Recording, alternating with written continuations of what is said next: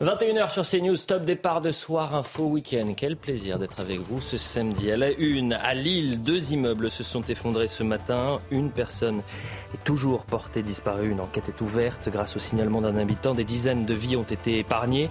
Nous serons en direct depuis Lille avec notre envoyé spécial dès le début de soir info. Écoutez ce premier témoignage.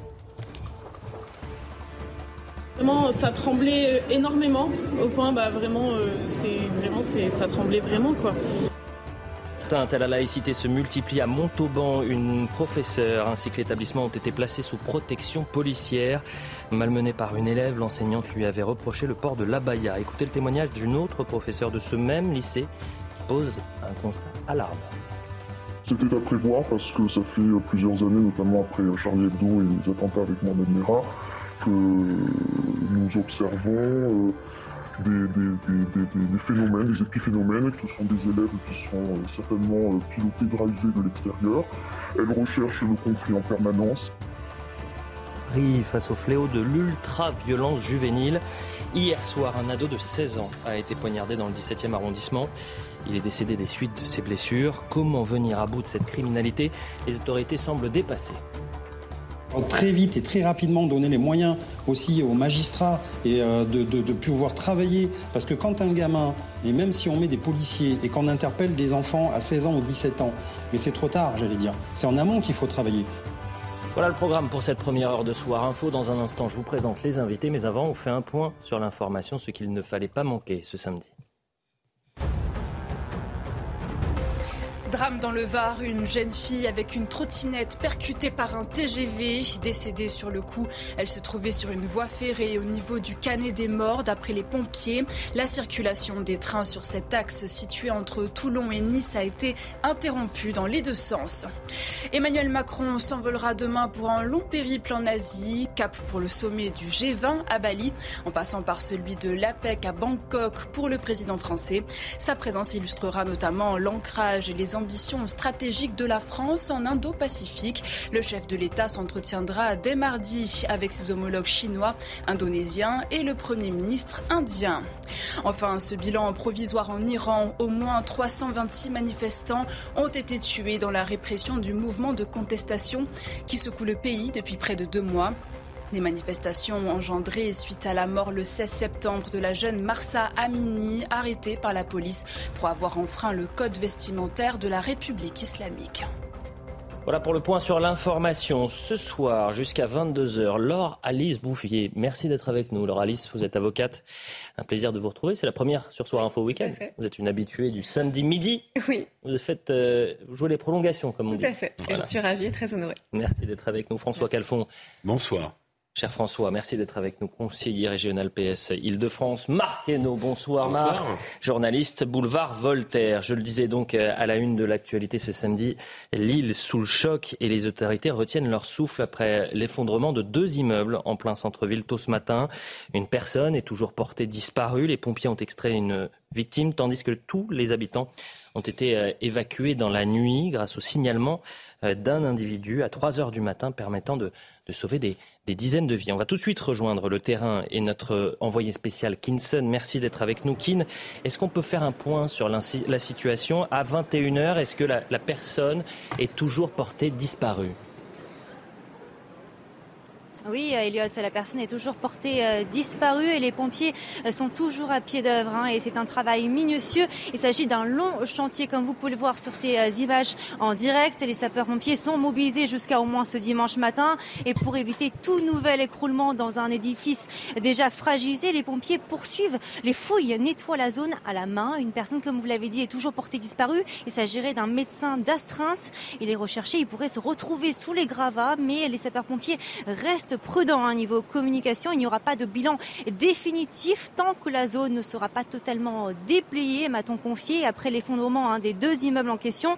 Et l'un des deux euh, bâtiments a été évacué dans la nuit de vendredi, comme vous l'avez dit, à samedi, grâce à l'alerte d'un jeune homme. Il s'est rendu compte en rentrant chez lui vers 3 heures du matin que le mur du bâtiment était euh, gondolé. C'est grâce à son geste que les habitants ont pu être évacués à temps. Le parquet de Lille a ouvert une enquête pour mise en danger de la vie d'autrui Elliott.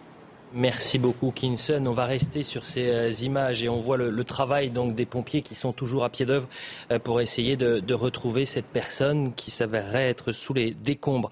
Écoutez ce premier témoignage. C'était une euh, Lilloise interrogée tôt ce matin. On n'a pas entendu de gros boom. C'est vraiment, ça tremblait énormément au point, bah vraiment, c'est vraiment, ça tremblait vraiment quoi. Et vraiment, moi, le premier truc auquel j'ai pensé, c'est un tremblement où, euh, en fait, avec le bruit qui se passait, je me suis dit, ouais, il y a un camion qui a. Qui, la remorque a dû se lever et puis euh, tous les métaux et tout ça dedans qui ont dû tomber en fait du camion. Et je me suis dit c'est pour ça en fait ouais, de métal et de ouais de béton quoi. Donc euh, ouais mon voisin enfin il a tout de suite pensé à évacuer.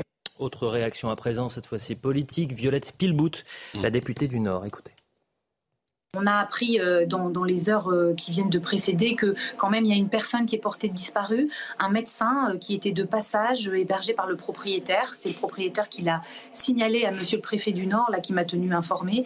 Et donc ben, ce médecin, on le cherche toujours, mais les pompiers sont assez convaincus qu'il est sous les décombres parce que son portable borne là et son véhicule est au parking. Il n'a pas pris son astreinte, donc c'est beaucoup moins réjouissant qu'en fin de matinée. Donc on reste inquiet, même si euh, la grande partie, quasiment tout l'immeuble a bien été évacué cette nuit euh, vers 3h30 du matin par la police municipale et nationale.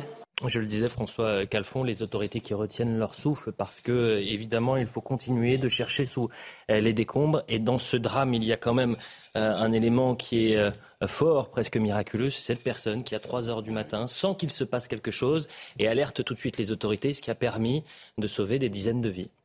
Bah oui, euh, régulièrement on fait la chronique sur ce plateau de, des incivilités, euh, des difficultés. Euh, le cas inverse existe également. finalement, on ne sait pas grand-chose. Il faut attendre un tout petit peu de savoir ce que l'enquête dira. Mais il ne s'agissait pas a priori, comme ça a pu être le cas à Marseille, d'un immeuble frappé par un, arrêté de péril. on ne peut pas dire ça. voilà. Après, les autorités ont réagi extrêmement rapidement. J'entendais tout à l'heure Martine Aubry euh, dire à quel point la police municipale euh, euh, ainsi que les pompiers étaient intervenus pour sécuriser l'immeuble, mais on n'a pas pu manifestement, alors là il faut attendre, mm. éviter que le drame euh, ne touche pas ce médecin porté disparu à la minute où nous parlons. Et d'ailleurs, j'ai pas voulu euh, mettre la réaction de Martine Aubry parce que c'était tôt ce matin. Et tôt ce matin, on n'avait pas l'information euh, du porté disparu et, je ne voulais pas biaiser en quelque sorte cette parole. Et elle avait ce ton plutôt rassurant, rassuré. Alors certes, elle disait j'en tremble encore parce que ça venait entre guillemets d'arriver, mais elle n'avait pas cette information. On reste sur ces images en, direct. Vous parliez de, de Marseille. Pourquoi Marseille? Parce que le 5 novembre 2018, deux immeubles insalubres du centre centre-ville euh, se sont effondrés. Huit personnes avaient perdu la vie, piégées dans les décombres. Et comme chaque année, à cette date, le 5 novembre donc, euh, leurs familles et amis leur rendent hommage. Quatre ans après le drame, l'émotion est toujours intacte. Et ce qui est vrai, c'est que quand on voit ces, images, euh, on a évidemment le souvenir de Marseille ou encore de, l'explosion de la rue de Trévise. Cette fois-ci, c'était à, à, Paris, le 12 janvier 2019, sous une boulangerie située dans le, au 6 rue de Trévise, dans le 9e arrondissement. Quatre personnes ont été tués, deux pompiers, un touriste espagnol et une autre femme. 66 blessés. Euh, le bilan avait été extrêmement lourd et euh, selon le, procureur, la cause apparente de l'explosion était une fuite de gaz. Il y avait toute une enquête et d'ailleurs je crois que la responsabilité euh, de, la mairie était engagée dans, cette affaire rue de Trévise. Ces images sont saisissantes et on sait tout le travail qui est difficile pour les pompiers, Marc parce que là on est vraiment, ça s'appelle, je crois que c'est une technique du millefeuille, c'est-à-dire qu'on va sortir gravat par gravat. Euh, euh, pour essayer de, retrouver cette personne. Mm. Oui, d'autant en plus c'est des accidents, c'est des drames qui sont assez, assez exceptionnels. Euh, ça arrive quand même assez rarement. Et effectivement, je pense que l'enjeu pour les pompiers, c'est de réussir à extraire de, de gravat par gravat, vous l'avez dit, les décombres pour essayer de retrouver cette personne vivante, en sachant que plus les secours tarderont, plus effectivement la, la vie de cette personne sera en danger. Donc c'est le drame et euh, je pense qu'on a été nombreux, qu'on est nombreux à suivre cela en espérant un dénouement heureux. Mais en tout cas, euh, François Calfon a raison. Il faut saluer euh, quand il y a énormément de choses qui vont mal, mais il faut saluer en tout cas cet élan de civisme, cet élan d'efficacité de la part des différents services qui interviennent. Et c'est c'est peut-être la chose positive dans, dans, le drame que vivent les Lillois ce soir. Ce qui est l'inquiétude pour les autorités, et je le dis en, connaissance de cause. Alors évidemment, c'était un, autre format bien plus imposant, mais j'ai le souvenir euh, d'être parti à Gênes au moment de l'effondrement du pont de Gênes. Et euh, euh, moi, le souvenir que j'en garde déjà, c'est la sidération quand on voit l'édifice qui est vraiment éventré en son cœur, et puis le travail des, des pompiers. Et quand je dis que c'est un travail, mais minute par minute, c'est-à-dire que pendant des jours, ils ne se sont pas arrêtés pour essayer, espérer d'entrevoir un, dénouement euh, heureux dans ces conditions-là. Donc euh, saluons les forces de l'ordre, saluons également cette personne qui a alerté les, pompiers. Laure Alice Bouvier, vous vouliez peut-être dire un mot sur ces images et, le travail formidable des pompiers, bien évidemment. Alors, je n'aurais pas grand-chose à rajouter par rapport à ce qui a déjà été dit en plateau, mais c'est vrai que c'est euh, formidable de voir ce, travail-là. Euh, j'ajouterais également que la justice s'est saisie immédiatement de la question, puisque le parquet a ouvert euh, une enquête de mise en danger pour la vie d'autrui. Donc, il y a une réaction qui est quand même très rapide, et, ce qui est très bien, parce que ça, rassure quand même dans, dans, un, dans, un, contexte dans lequel on a souvent ce type d'effondrement. Voilà ce qu'on pouvait dire sur cette information. On va remercier Dorian Justine, qui est avec Kinson à Lille. Évidemment, Kin, si vous avez des nouveaux éléments, vous nous alertez. Euh, passons à l'autre actualité euh, de euh, ce week-end et l'actualité de cette semaine. L'Ocean Viking qui a donc quitté la rade de Toulon et les 230 migrants qui sont actuellement pris en charge par les autorités françaises depuis la, presqu'île de Gian. tous ont, fait une demande de droit d'asile. je rappelle quand même que parmi eux, il y a 150 hommes, 155, 230, 23 femmes, pardonnez-moi, 44 mineurs non accompagnés, 8 enfants de moins de 7 ans. Euh, réaction politique. Euh, juste une réaction politique, celle de Marine Le Pen. Voilà ce qu'elle avait dit. Aujourd'hui, notre pays, par la voix de son dirigeant, a cédé.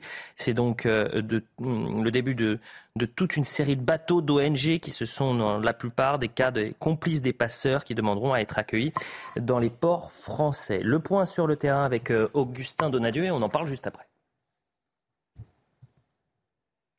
Euh, on, l'écoutera dans, un instant. Sur la réaction de Marine Le Pen et de manière générale, Marc Hainaut, est-ce que vous avez l'impression que c'est un, tournant? Mais évidemment, en fait, on a, la septième puissance mondiale, la France, qui aujourd'hui euh, s'est agenouillée, aujourd'hui a cédé à ce chantage de la part de cette ONG. Euh, on sait que cette ONG est au mieux complice des passeurs au pire, euh, elle, est partie prenante, dans ce drame. Pourquoi est-ce que la, France accueille ces 235 personnes? Pourquoi est-ce qu'on a cédé devant cette, violation absolument incroyable de notre souveraineté et de, euh, nos frontières? C'est la question, c'est la question à laquelle il faut aujourd'hui répondre. Pourquoi est-ce qu'on a insulté l'Italie qui elle a respecté, euh, qui elle a respecté sa souveraineté, son intégrité territoriale et surtout la volonté de son peuple? À un moment donné, une immense majorité de Français est opposée à l'accueil de ces migrants. C'est un précédent puisque aujourd'hui on, on ouvre effectivement les vannes à des dizaines d'ONG, à des dizaines de bateaux qui vont vouloir euh, finalement transporter ces migrants de, jusqu'en France. Pourquoi est-ce que ce bateau n'est pas retourné dans son port de, de départ? Pourquoi est-ce que ce bateau a choisi la France? Alors, alors même que ces migrants n'étaient absolument pas en danger de mort mmh. C'est un, Honnêtement, c'est ces pauvres gens, parce que ces pauvres migrants aujourd'hui sont pris en otage pour des raisons purement politiques. Si leur vie était en danger, il y avait énormément de ports dans le, depuis leur zone de départ qui auraient pu les accueillir. Et je pense qu'on pourra regarder la, carte et le, parcours du, bateau l'Ocean Viking. François ah, Calfon, vous répondez quoi bah, Pourquoi Je réponds, il y a une raison humanitaire qui est qu'on ne laisse pas dériver des personnes humaines, pardon de dire. Parce que la manière dont vous les qualifiez, c'est des migrants. Euh, là-dedans, il y avait des enfants, même des enfants en bas âge. Manifestement, des mineurs non accompagnés. Bah, d'accord, mais, non, mais il y avait des enfants. Si vous voulez parler avec les catégories administratives, moi je parle avec les mots de l'humain, tout simplement. L'océan ah, Viking a pris ces personnes. Je vous ai les pas interrompu. Il y a une sorte de litanie. Non mais ne me faites pas passer pour un monstre, s'il vous plaît. Ah bah, évidemment, le sort Chacun choisit ses mots euh, et les mots pour le dire disent que les uns et les autres. Mais vous pouvez le, quand il vous attaque, vous pouvez lui répondre, il n'y a pas de problème. Et vice versa et inversement, bien évidemment, François. Allez-y, allez-y, François. Mais c'est pas parce que j'ai, voilà, la crainte de ne pas pouvoir répondre, mais à un moment donné, je fais preuve d'un peu de compassion excusez-moi, manifestement, ça crée une gêne sur. C'est vrai parce que en fait, vous n'avez pas de cœur, Marc c'est ça votre problème. deuxième chose, deuxième chose, euh, mais Madame est avocate, donc elle le précisera. Il y a un droit de la mer, hein, euh, et le droit de la mer, il est applicable. Donc après, si des pays décident de dénoncer les traités internationaux auxquels ils adhèrent, c'est leur, c'est leur sujet. Enfin, le troisième élément, et là pour le coup, je euh, défends rarement ce gouvernement, mais je pense que les choses ont été dans le contexte, parce que si nous prenons ce bateau, c'est parce que vos amis, euh, Madame Mélanie et consorts, n'ont pas voulu les prendre. Mes, mes, amis, merci. Bah si, ce sont vos amis, mais assumez d'être d'extrême droite, c'est pas grave. Ah bah oui, allez, Alors, allez, les gros mots. Mais les grands mots, bah, il faut assumer d'être à droite de la droite. Si le mot extrême vous fait peur, à droite de la droite. Journaliste, pas de mandat. Ah oui, bien sûr, bien sûr. Bah, Boulevard Voltaire est une revue euh, tout à fait neutre. En tout cas, pour revenir, pour revenir à quelque chose de sérieux, parce que vous avez dit beaucoup de choses, essayez de répondre sur le fond.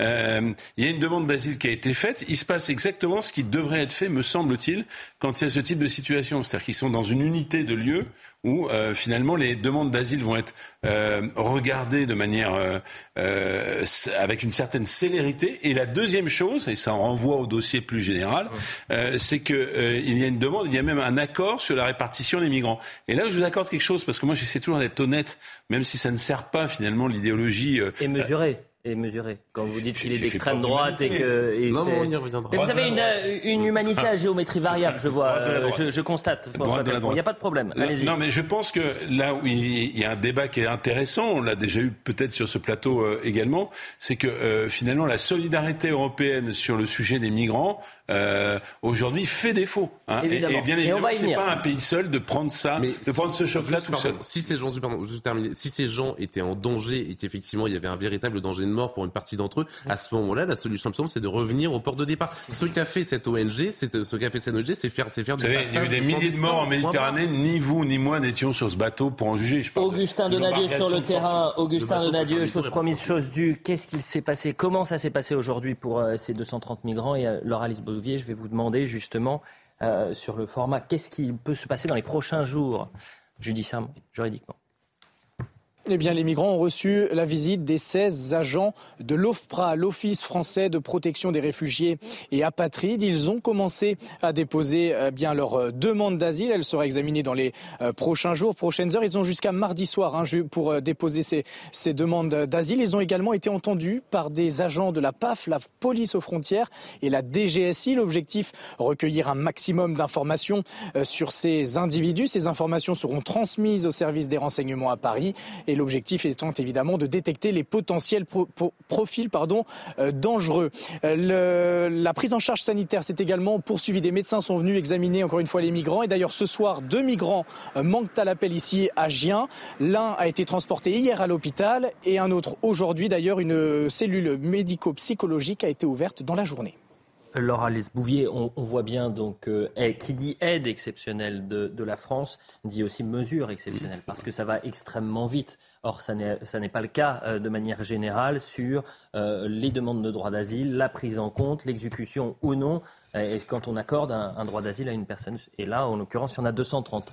Oui, tout à fait. Alors, j'aimerais rebondir sur ce qui a été dit juste avant. Euh, j'aimerais quand même rappeler que euh, la question de l'immigration doit être abordée, je pense, sans tabou et sans passion. Mmh. Sans tabou, parce qu'effectivement, l'immigration est un problème de société qu'il faut envisager parce qu'on a des problèmes d'insertion des populations, un problème d'acceptabilité euh, des pays qui les accueillent, un problème également potentiellement de sécurité, euh, qu'on fait effectivement le business des passeurs qui n'ont aucune considération pour ces personnes qui meurent en mer et, et qui, par conséquent, ne sont en réalité que des portefeuilles pour eux.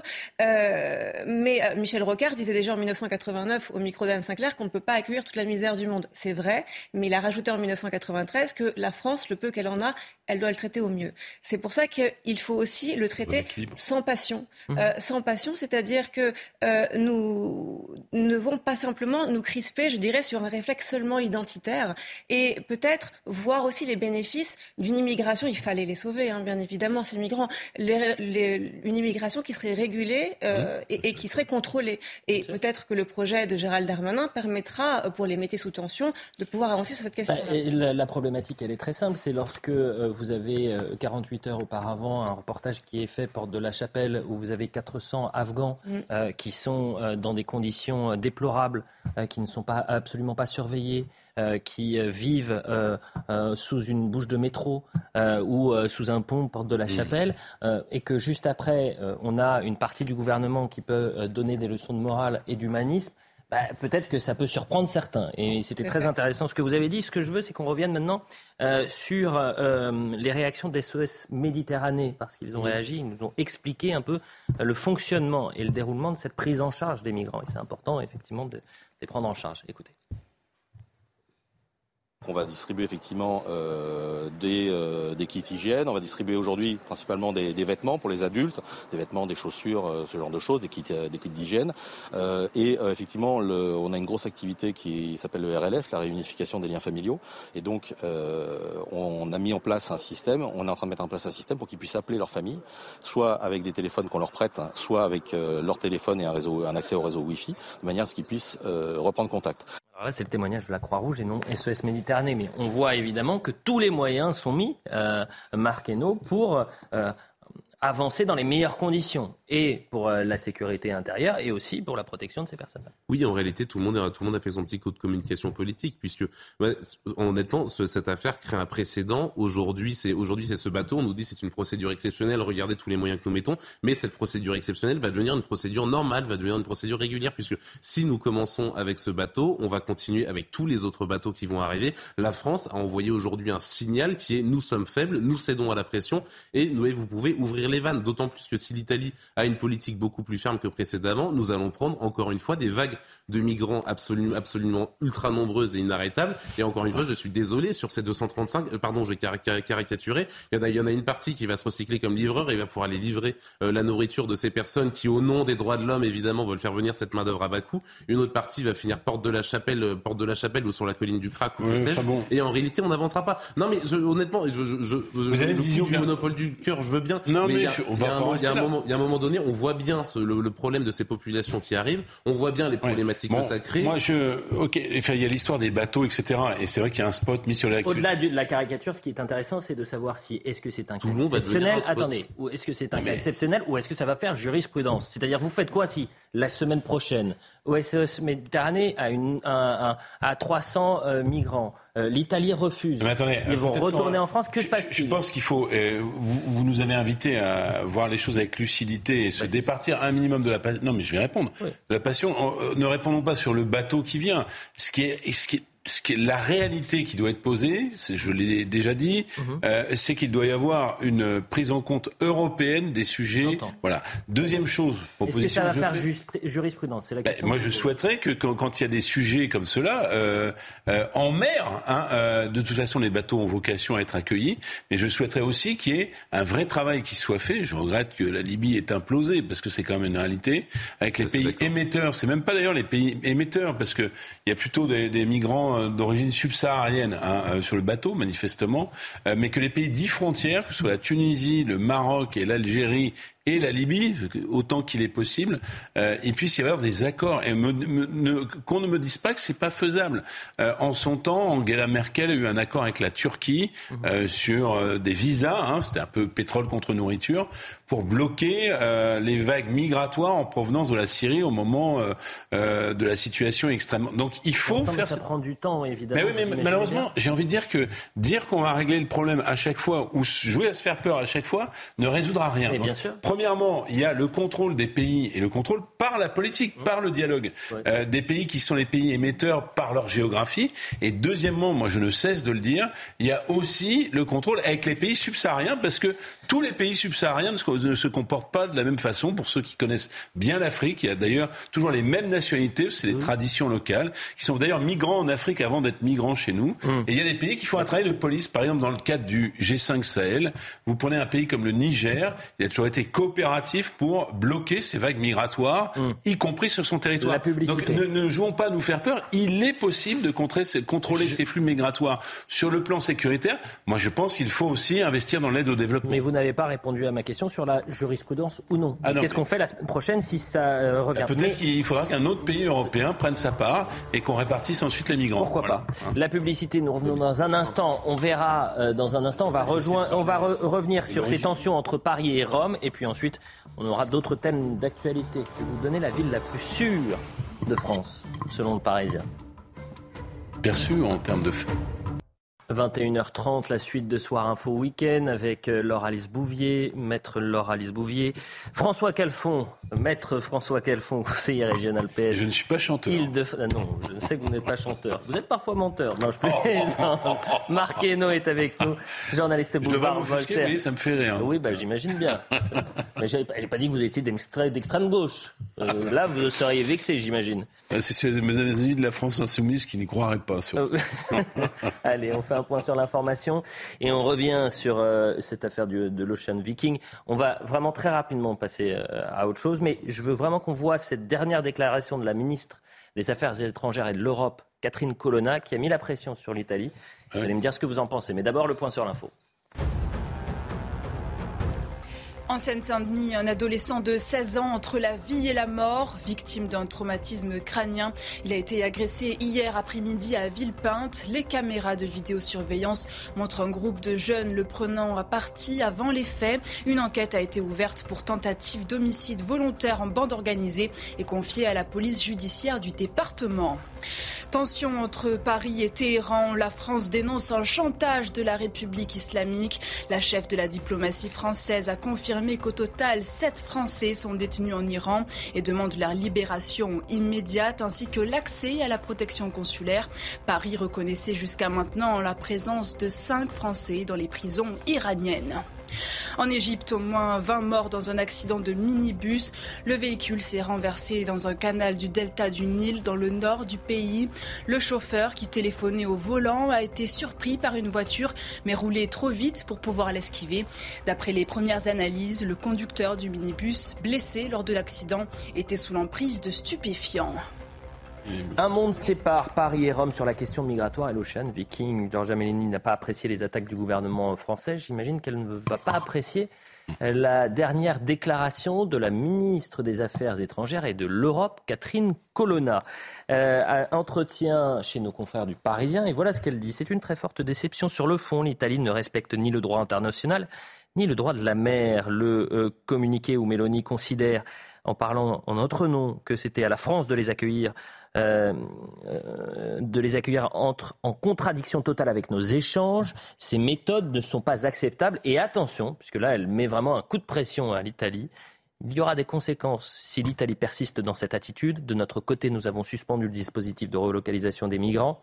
Euh, on parle de 3000 personnes provenant d'Italie et renforcer les contrôles aux frontières franco-italiennes. Il faut rappeler Rome à son devoir d'humanité en espérant qu'elle comprenne le message. Si ce n'est pas un coup de pression, je ne comprends plus rien. Marc est-ce qu'elle a eu raison, la ministre des Affaires étrangères? Mais Georgia Meloni a refusé de, céder au chantage de cette, de cette, ONG SOS Méditerranée, en réalité, c'est tout. Elle a, elle a, donné un message politique à ces, à ces associations et à ces, à ces, passeurs de migrants de dire nous ne rentrerons pas dans, dans, dans votre jeu, l'Italie est fermée pour vous. Après, effectivement, elle a attaqué la C'est pas vrai, parce que sur les quatre bateaux, elle en a accueilli trois, donc c'est pas. Euh, bien pour ça Je pense que c'est plus un message à l'Europe en disant aidez-nous, plutôt que euh, une pression sur. Euh, sur les ONG. Mais en revanche, non, restons sur l'aspect politique. C'est-à-dire Catherine Colonna qui est en train de, de, mettre euh, la pression sur, sur l'Italie dans un contexte où euh, peut-être que l'union fait la force et que c'est pas le moment de euh, se brouiller encore un peu plus avec l'Italie. Laure Alice Bouvier. Oui, tout à fait. Euh, c'est le moment. On est dans un, dans un monde hyper fragile, qui avec des multicrises, des multichocs. On a la crise climatique, la crise économique, l'inflation. On a l'immigration. Il faut voir les choses dans leur globalité. Et, donc là, si les États commencent à ne pas s'entendre, on va jamais trouver une solution. Donc en réalité, ce qu'il faut, c'est fonctionner de façon globale, qu'on mette sur la table les, les textes aussi, parce que c'est vrai que, alors, on évoque le droit de la mer, mais il faut voir qu'on a le droit de l'Union européenne avec le principe de solidarité, mais on a aussi plein de conventions, on a aussi des accords qui ont été pris en place qui ont été mis en place entre différents États, qui ne sont pas toujours respectés.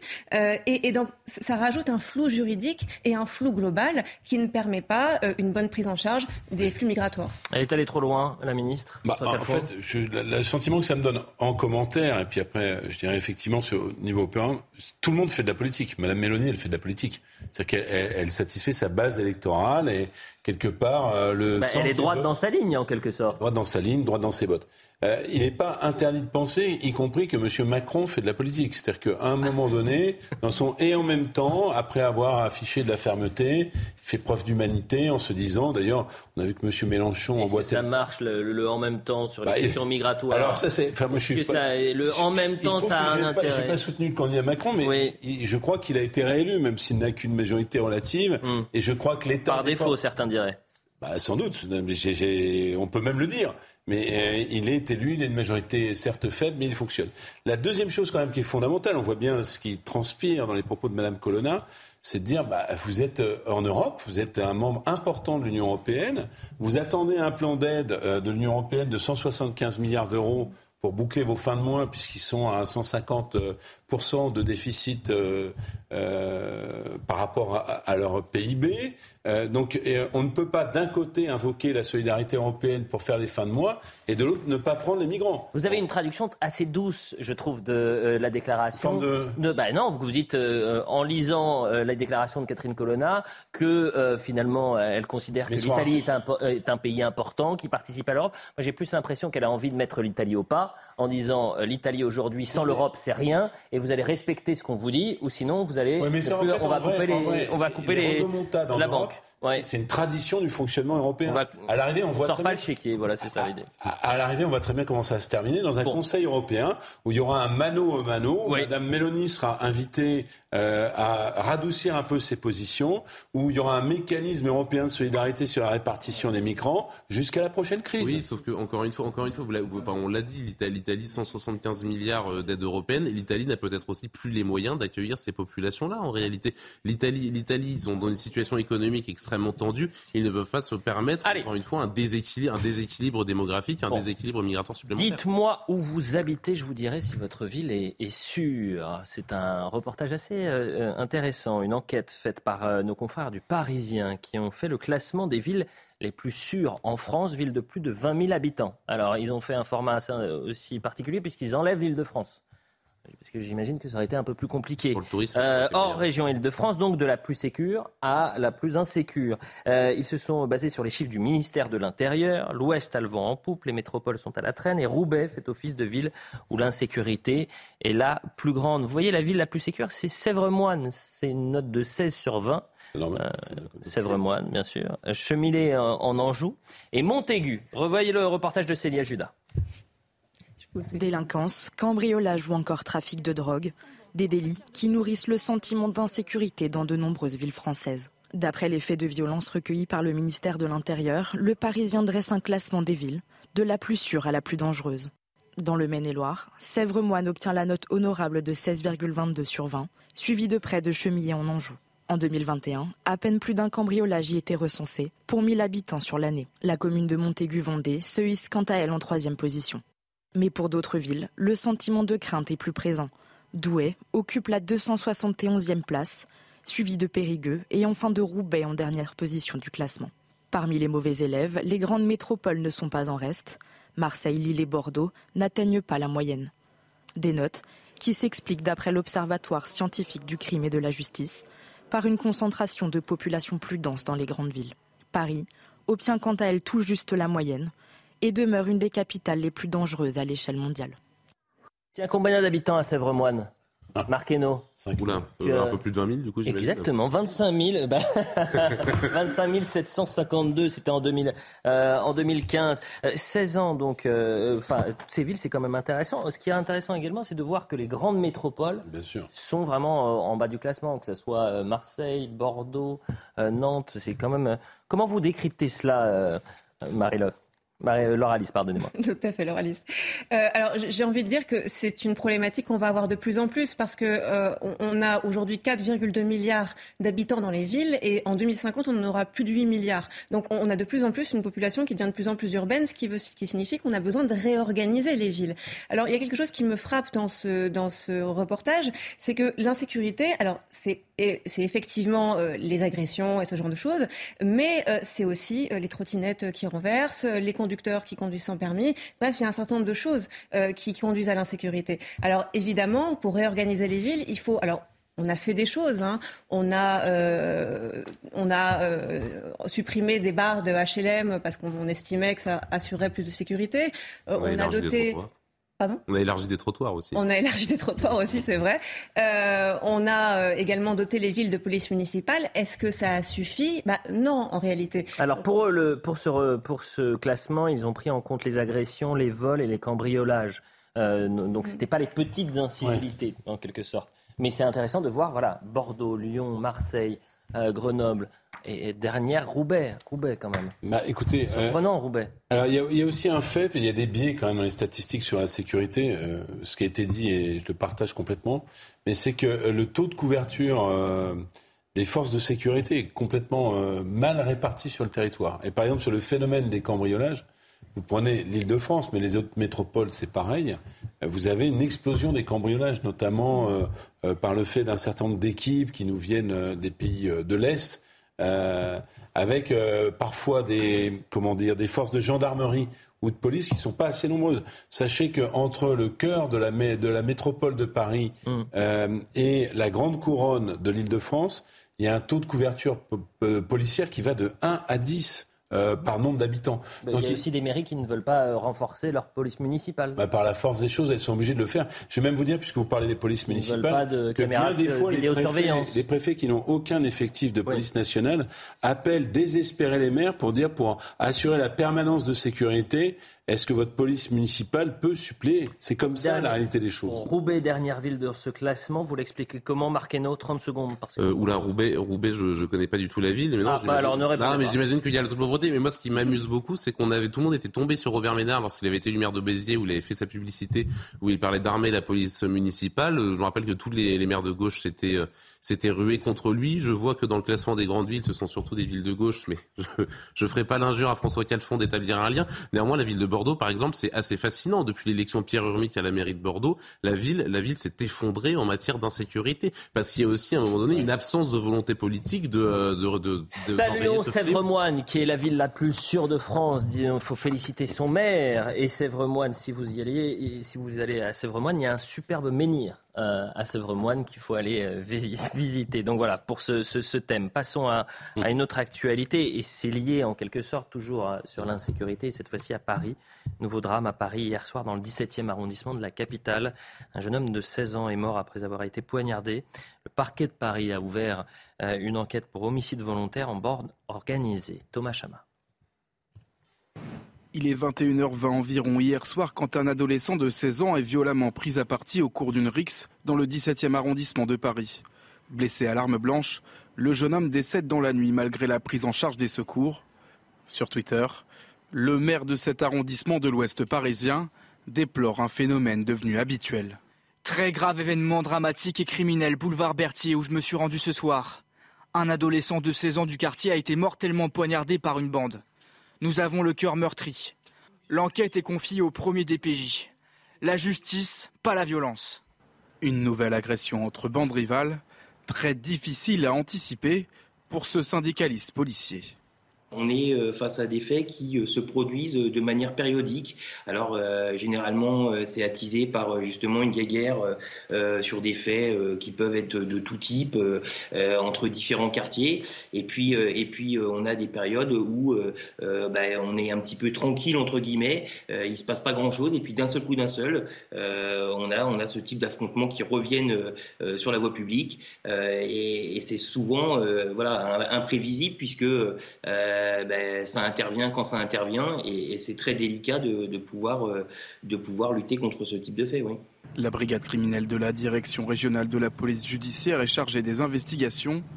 Une enquête pour homicide volontaire en bande organisée a été ouverte par le parquet de Paris. Alice je rappelle que vous êtes avocate, 16 euh, ans, un vendredi soir à Paris, une mort à la suite d'une sorte de règlement de compte. Alors est-ce que c'était une rixe ou pas euh, L'enquête le dira. Mais la difficulté, c'est que ces drames, ils se répètent, ils sont fréquents, trop fréquents. Et vous, dans votre euh, métier, vous êtes confronté à cette criminalité juvénile. Tout à fait, j'en vois beaucoup. Alors, elle peut s'expliquer de différentes manières. On a eu beaucoup d'affaires qui ont défrayé la chronique. Je pense à l'affaire Yuri il n'y a pas si longtemps également, et on en a eu beaucoup. en réalité, on a une banalisation de la violence chez ces jeunes. J'en vois beaucoup qui viennent à mon cabinet et, qui ont commis des, délits de, ce type ou voilà ou qui sont inclus, qui sont qui sont concernés par des rixes, mais qui en réalité ne se sentent se sentent plutôt intouchables face à la justice. Déjà parce que le nouveau code de la justice pénale des mineurs fait la part belle et a raison aux sanctions éducatives et de réinsertion et, c'est normal, c'est ce qu'il faut. Il faut éduquer avant de punir.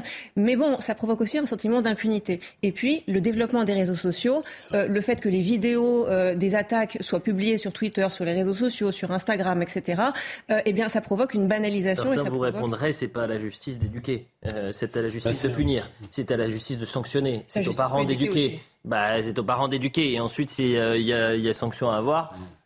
c'est justement parce qu'il n'y a peut-être pas de fermeté et de réponse pénale suffisamment ferme qu'il y a, comme vous avez dit, cette impunité. François Calfon.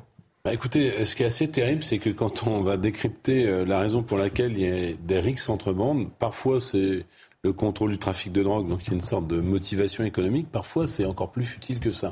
Et, et, parfois même, il y a eu une série comme ça de, de, de, de rixes entre bandes en Essonne. C'est simplement des, des, querelles de quartier qui datent des grands frères ou même des avant les grands frères. Deux quartiers se détestent. Ils ne savent même pas pourquoi. Et, on n'est pas sur les réseaux sociaux, ça part. Absolument. donc, eh, j'insiste parce que je crois que la justice euh, fait son travail, la police aussi. Je salue. Euh, ces deux institutions très importantes. Mais là, on a affaire à une forme de, de perte d'éducation et de repère, parce que cette idée, vous, faites comme si c'était des acteurs rationnels à 15-16 ans en disant on risque rien, donc on va tuer un type. Malheureusement, parfois, c'est même pas ça. C'est-à-dire qu'ils vivent dans un monde parallèle. Et, et, face à ce monde parallèle, moi je dis sur tous les plateaux euh, de télévision euh, et partout où on m'interroge, je pense que euh, la réponse euh, éducative, puisque vous en parliez, puisque manifestement il y a des difficultés euh, euh, familiales aussi. Hein, Bien sûr. ça part d'abord de la famille. L'éducation nationale doit prendre le relais. C'est-à-dire qu'à un moment donné, c'est pas deux heures d'éducation civique en connaissant la Déclaration des droits de l'homme, en ayant quelques principes sympathiques. Non, il faut des programmes d'éducation civique renforcés et pourquoi pas avant de sévir, si j'ose dire, avant que le drame ne soit intervenu, parce qu'il y, a une vie qui est perdue pourquoi pas de repérer de la jeunesse en danger. 16 ans poignardés. Voilà, de la jeunesse en danger et les mettre dans des programmes beaucoup plus, non pas coercitifs, mais qui mettent une pression pour les jeunes qui sont en train de décrocher. N'ayez pas peur des mots, coercitif, euh, dur, euh, parce que ferme. J'ai pas de problème avec les mots, c'est simplement que je pense qu'en amont, on peut, quand on voit des profils, il y a toujours des meneurs, on peut peut-être euh, éviter que ces drames Marc nous donne la parole dans un... Euh, allez, en 10 secondes parce qu'il nous reste 5 minutes avant la publicité et je veux vraiment qu'on fasse mon temps avec vous. Très très rapidement, j'ai été frappé, il y a eu un, des, des, des, confrères qui ont fait un très bel article sur le, le, procès des attentats de Nice et notamment une séquence qui était absolument choquante et qui n'a pas fait euh, spécialement le tour des médias. Des jeunes qui, lorsque le camion est passé, se sont pris en selfie devant des victimes, ont rigolé, ils ont rigolé en voyant des, des femmes et des enfants démembrés sur la voie publique en disant, je cite, vous avez vu ce qu'on est capable de faire. C'est avec cette jeunesse-là qu'on est en train de cohabiter, c'est avec cette jeunesse-là que nos enfants vont se retrouver à l'école, et c'est cette jeunesse-là qu'on fait venir sur notre sol. Donc la question au bout d'un moment, c'est qu'est-ce qu'on fait? Moi, j'entends le côté social, j'entends le côté, vous comprenez, c'est la misère, etc. Vous allez dans la Creuse. Hein. Non, non, je sais, mais c'est des arguments qu'on entend, c'est pas forcément ah, vous. Vous allez dans la Creuse, dans Lyon, dans l'Indre, etc. Vous avez des populations qui vivent dans la misère avec 300 euros par mois. Vous n'avez pas ces faits divers et vous n'avez pas cette euh, absence monstrueuse d'empathie, cette haine. oui, non, mais d'accord, oui, vous, prenez le fait exceptionnel. Non, mais je suis d'accord. Euh, une femme à la sortie une boîte de nuit refuse une euh, relation sexuelle, on, ne peut pas. D'accord, on, peut pas. D'accord, ok. On peut pas prendre. On peut pas prendre. Moi, je suis choqué par tous ces faits. On peut pas prendre et je ne distingue pas l'origine ni urbaine ni l'origine ethnique des uns et des autres. Non, mais parce que mais, non, mais moi, l'origine ethnique, ça me fait pas plaisir de le dire. C'est juste au bout d'un moment, ces bandes, ces bandes-là qui ont des bandes-là qui ont des réflexes tribaux et qui ont des réflexes, pardon, de sauvages. Je suis désolé, ce serait toujours le même. Là, vous dérapez parce qu'en réalité, les querelles entre bandes. Franchement, regardez, dans l'histoire de la criminalité, ça a toujours. Non, mais ne sortez pas le pari Jean-Christophe Couvi, Jean-Christophe Couvi, responsable syndical euh, policier, qui, nous, qui répond à, à cette question. Écoutez que mes collègues sur le terrain me font remonter souvent, c'est que justement ces gamins-là, ils vivent dans un monde virtuel. C'est-à-dire qu'on dégaine un couteau, on est capable de planter quelqu'un, et en fait, euh, même après, quand on dit bah, que, cette personne a causé la mort de quelqu'un, ça leur fait ni chaud ni froid. Ça fait partie de leur quotidien, de leur vie. La violence est désinhibée, on a l'impression qu'ils vivent dans cette violence-là, et de toute façon, ils sont en dehors de notre époque à nous. Le problème des enfants, c'est les parents. Voilà, c'est quelle éducation on leur a donnée. Comment ça se fait que ces gamins-là, à 16 ans, soient dehors, en bande, euh, dans la rue, jamais encadrés. Les adultes, euh, d'ailleurs, euh, souvent font un monde honorable parce que quand ils passent, ils changent de trottoir parce qu'ils ont peur des gamins. Donc on a l'impression que c'est des enfants qui prennent le pouvoir maintenant dans les pays. Voilà pour cette déclaration de Jean-Christophe Couvi qui vient de pointer tous les problèmes, c'est-à-dire qu'il dit les réseaux sociaux, euh, il explique que ces euh, enfants, euh, adolescents qui basculent dans la délinquance puis dans la criminalité n'ont plus de limites dans cette violence-là, qu'ils n'ont pas l'éducation parentale qui leur permette d'avoir un cadre. Et puis il y a aussi l'autre question, c'est qu'est-ce qu'ils font dehors alors qu'ils étaient connus des services de police, qu'ils avaient très certainement un casier judiciaire long comme le bras et parce qu'il n'y a peut-être pas eu la réponse euh, pénale dont vous parliez, aujourd'hui, vous avez un enfant de 16 ans, du moins c'est plus un enfant, euh, mais un adolescent de 16 ans qui est, qui est décédé. C'est terrifiant, euh, Marc mais en fait, ce sont, des, ce sont des enfants, des jeunes qui ont une absence absolue d'empathie. 16 ans, on est plus qu'on est encore un enfant. Mais on est encore, en tout cas, on est encore sous la responsabilité légale de, de, de ses parents. Moi, en fait, moi, je... Allez-y. Ah, oui, moi j'entends, pardon, j'entends, j'entends les discours sur il faut plus d'éducation civique, plus de, plus de formation, etc. Non, non, mais je veux dire, à un moment, je veux dire, à un moment donné, le rôle de l'éducation nationale, c'est pas d'éduquer, c'est pas d'éduquer les enfants, c'est pas de leur, normalement, c'est le, rôle, des parents. je veux dire, non, mais ce que je veux dire, c'est que l'école, déjà qu'on apprenne aux enfants à lire, écrire, à compter et avoir la base. Intellectuellement d'accord avec vous, mais maintenant, on, va se mettre dans un cas d'espèce simple. Il y a des gens qui sont nés sur ce territoire, même leurs parents sont nés sur ce territoire, parce que vous avez une forme d'obsession sur le fait qu'ils soient euh, d'origine étrangère. Donc, non, mais c'est un facteur neutre. Ben voilà, mais vous pouvez. Non, mais euh, j'entends bien les sous-entendus, donc je, on en parle. Qu'est-ce que vous voulez faire Pourquoi je parle d'éducation? Non pas parce que je ne vois pas la gravité de la situation, mais si, les, parents ne, euh, comment dire, n'exercent pas comme ils, le peuvent ou comme ils le doivent leur autorité, qu'est-ce que vous voulez qu'on fasse? Qu'on les mette dans des internats collectifs Moi, j'ai eh ben, qu'on arrête d'en faire venir davantage déjà pour commencer. arrêtez, un bon début. Arrêtez avec C'est vrai, mais non, mais comment vous savez On regardera si euh, les gens qui se sont affrontés. Vous voulez les chiffres des liens entre délinquance et immigration Arrêtez, enfin. Si vous, voulez, euh. et vous, vous, êtes dans une forme d'amalgame qui empêche de traiter assez sérieusement une question qui est sérieuse et qui n'opposerait pas, parce que c'est votre hypothèse centrale, ceux qui seraient euh, réputés fermes et ceux qui ne le seraient pas. Moi, j'essaie juste de trouver des solutions face à un problème qui est endémique, face à l'explosion d'une violence je vous prends qui n'est pas le seul fait je des vous prends le problème en amont. Migration, voilà. 70% des vols avec violence à Paris. François regardez, juste, excusez-moi, Martino, un instant, mais je répète, là, on est sur un, phénomène qui est particulier. Moi, je parle du phénomène de même. Hein. Mais vous avez raison, euh, mais vous avez raison. Mais il faut rappeler tout de même que 70%, et c'était le, préfet de, police de Paris euh, qui l'a donné cette semaine, 70% des vols avec violence dans la capitale sont le fait d'étrangers. Mais c'est les vols violence. Enfin, Je ne connais pas ces chiffres-là. je vous les donne, c'est pour ça que je me permets de vous les donner. je ne connais pas dans, dans, le détail, dans leur composition. Non. Mais vous savez, il y, a des, il y a des groupes criminels étrangers, parce que c'est le nombre de faits qui sont...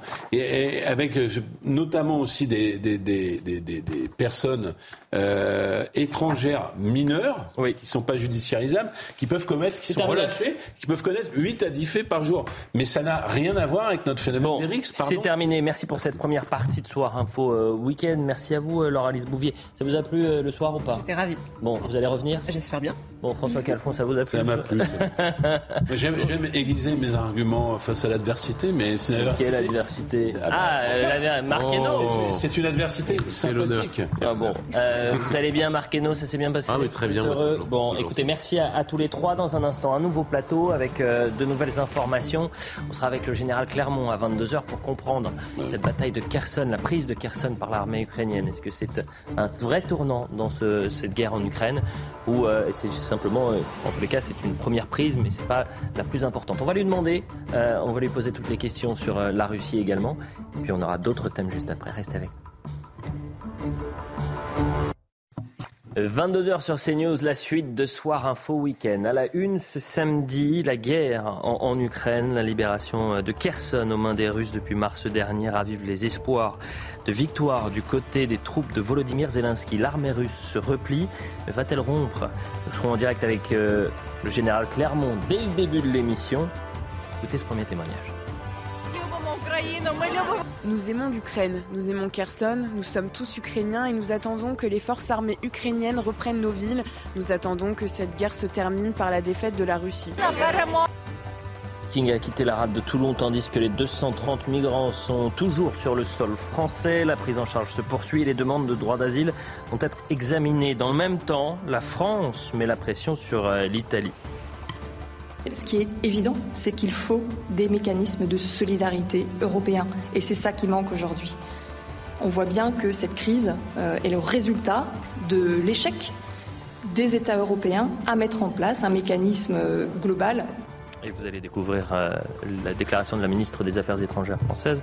C'est mal parti. Enfin, les atteintes à la laïcité se multiplient à Montauban. Une professeure ainsi que l'établissement ont été placés sous protection policière. Malmenée par une élève, l'enseignante lui avait reproché le port de l'abaya. Deux plaintes ont été déposées. La professeure d'un côté, l'élève de l'autre. Écoutez l'avocat de la lycéenne. Est-ce qu'on doit considérer en État qu'elle constitue une tenue vestimentaire religieuse Sauf que nous n'avons aucune jurisprudence à ce stade qui permet véritablement de reconnaître que l'abaya est une tenue vestimentaire religieuse. On en parlera bien sûr dans Soir Info Week-end. Le point sur l'information, ce qu'il ne fallait pas manquer ce samedi. Effondrement de deux immeubles à Lille. Les pompiers recherchent toujours un médecin porté disparu. Un immeuble de trois étages en travaux s'est écroulé ce matin, entraînant le bâtiment voisin dans sa chute dans une rue commerçante du centre-ville. Le parquet de Lille a ouvert une enquête pour mise en danger de la vie d'autrui et diligenté une expertise judiciaire. Emmanuel Macron s'envolera demain pour un long périple en Asie. Cap pour le sommet du G20 à Bali, en passant par celui de l'APEC à Bangkok. Sa présence illustrera notamment l'ancrage et les ambitions stratégiques de la France en Indo-Pacifique. Le chef de l'État s'entretiendra dès mardi avec ses homologues chinois, indonésiens et le Premier ministre indien. Enfin, en Ukraine, cette œuvre signée Banksy dans les ruines de Borodianka, ville symbole de la résistance ukrainienne. L'artiste britannique l'a postée la nuit dernière sur son compte Instagram. D'autres street art sont apparus récemment dans Kiev et ses environs, comme cette scène de judo l'un des sports préférés de Vladimir Poutine. Un troisième dessin a été aperçu à Irpin, mais Banksy n'a pas encore confirmé en être l'auteur. Voilà pour le point euh, sur l'information. Autour du plateau jusqu'à minuit, on est avec Sandrine Pégan. Merci maître d'être avec nous. Ravi de vous retrouver euh, dans Soir Info Week-end. Jean Messia. commence déjà. Jean Messia, vous pouvez éviter de. Mais oui, normalement, vous faites un sourire. si, je vous ai vu. Je vous ai vu, Jean Messia. Vous commencez déjà à plaisanter alors que l'actualité est sérieuse aujourd'hui. Vous avez intérêt à faire attention. Sur ça, j'avais l'air grave. Vous quittez votre téléphone en revanche. Hein. Bien sûr. Si vous, je vous vois avec le téléphone, je le prends. C'est pour vous appeler en fait. Ah bon? Bah écoutez. Merci maître. Sans problème. Nathan Dever, merci d'être présent ce soir. Bonsoir Nathan et Benjamin Morel, maître de conférence en droit public. Bonsoir Merci Elliot. Benjamin. Le général Clermont est présent également en Skype euh, avec nous. On va vous retrouver, euh, général, dans, dans quelques instants, juste après la publicité. Moi, j'ai une question qui, qui vraiment me. euh, j'ai besoin que vous répondiez à cette question qui m'importe. C'est est-ce que c'est un véritable tournant, la prise de, de Kherson par l'armée ukrainienne? Est-ce que la Russie est en train de perdre la guerre? Oui ou non, euh, général? Oui. Oui, la, la Oui, mais- Russie est en train de perdre la guerre. Bah, vous allez m'expliquer tout ça juste après la publicité. Merci, mon général. 22h10 sur CNews, soir info week-end avec Jean Messia, Sandrine Pégan, Benjamin Morel et Nathan Dever. On va parler de, de puisqu'on est avec le général Bruno Clermont. Merci d'être avec nous. Je rappelle les faits. Kherson est à nous, s'est félicité Volodymyr Zelensky. La ville reprise par l'armée euh, ukrainienne sous occupation russe depuis mars dernier. Une libération symbolique qui entrevoit désormais une victoire commune de l'Occident. Euh, la guerre est loin d'être terminée, mais regardez d'abord une première séquence des images, la joie des Ukrainiens.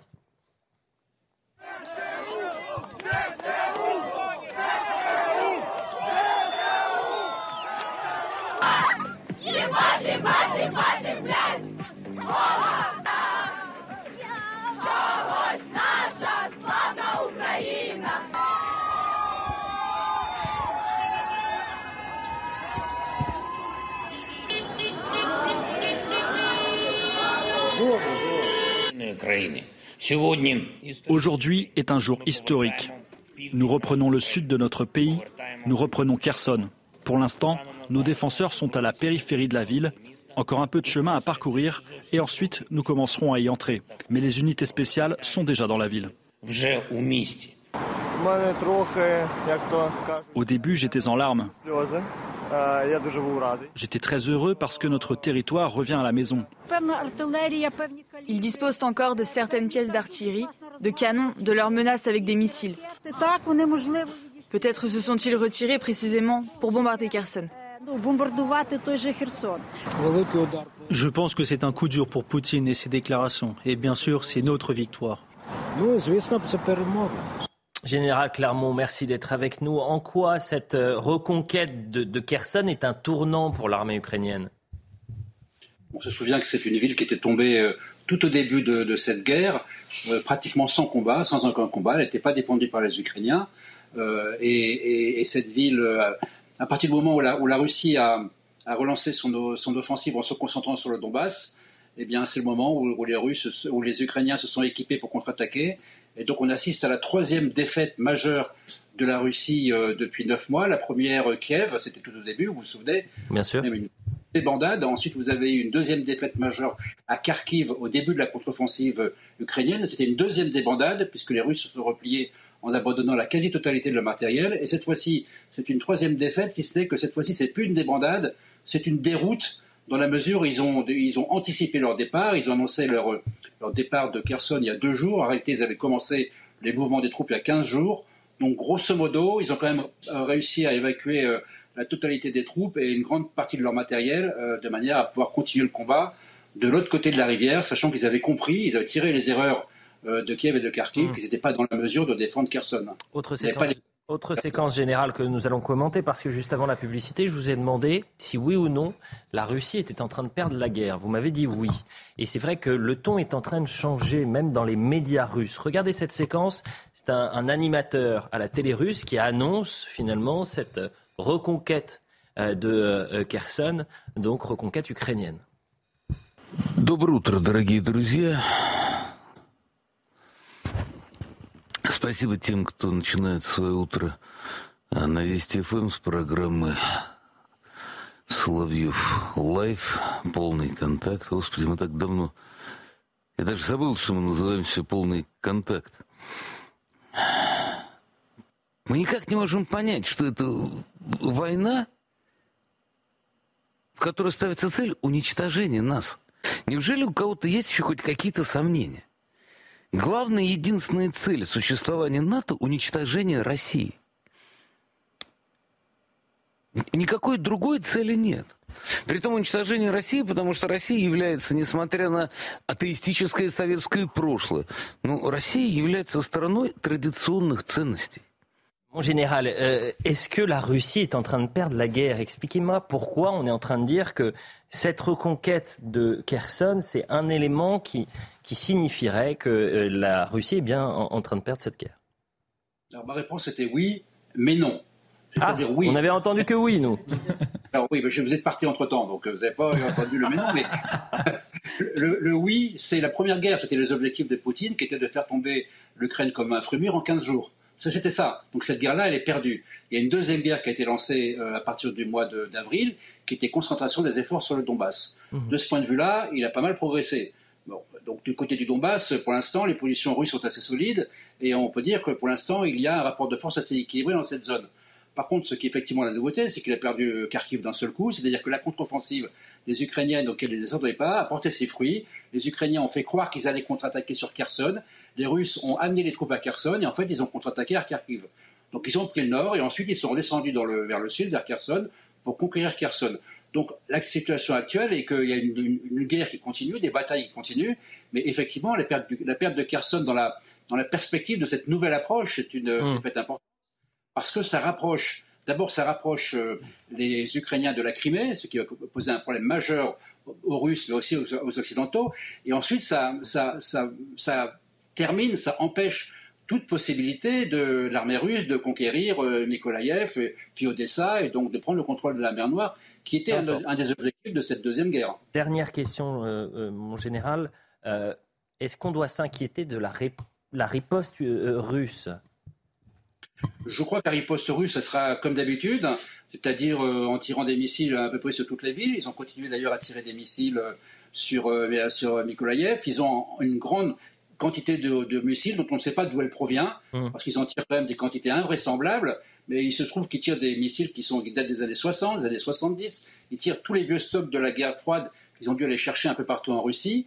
Donc la réponse probable, euh, ça sera euh, euh, une destruction partielle au total de Kherson, qui se trouve de fait à quelques kilomètres de portée de l'artillerie russe. Donc ce à quoi on va assister dans un premier temps, c'est la mise en place de l'artillerie ukrainienne qui va essayer de faire reculer l'artillerie russe de manière à ce que Kherson ne, soit pas, ne, soit pas détruite dans les semaines qui viennent, parce que la guerre va arriver et ça va être essentiellement des batailles d'artillerie.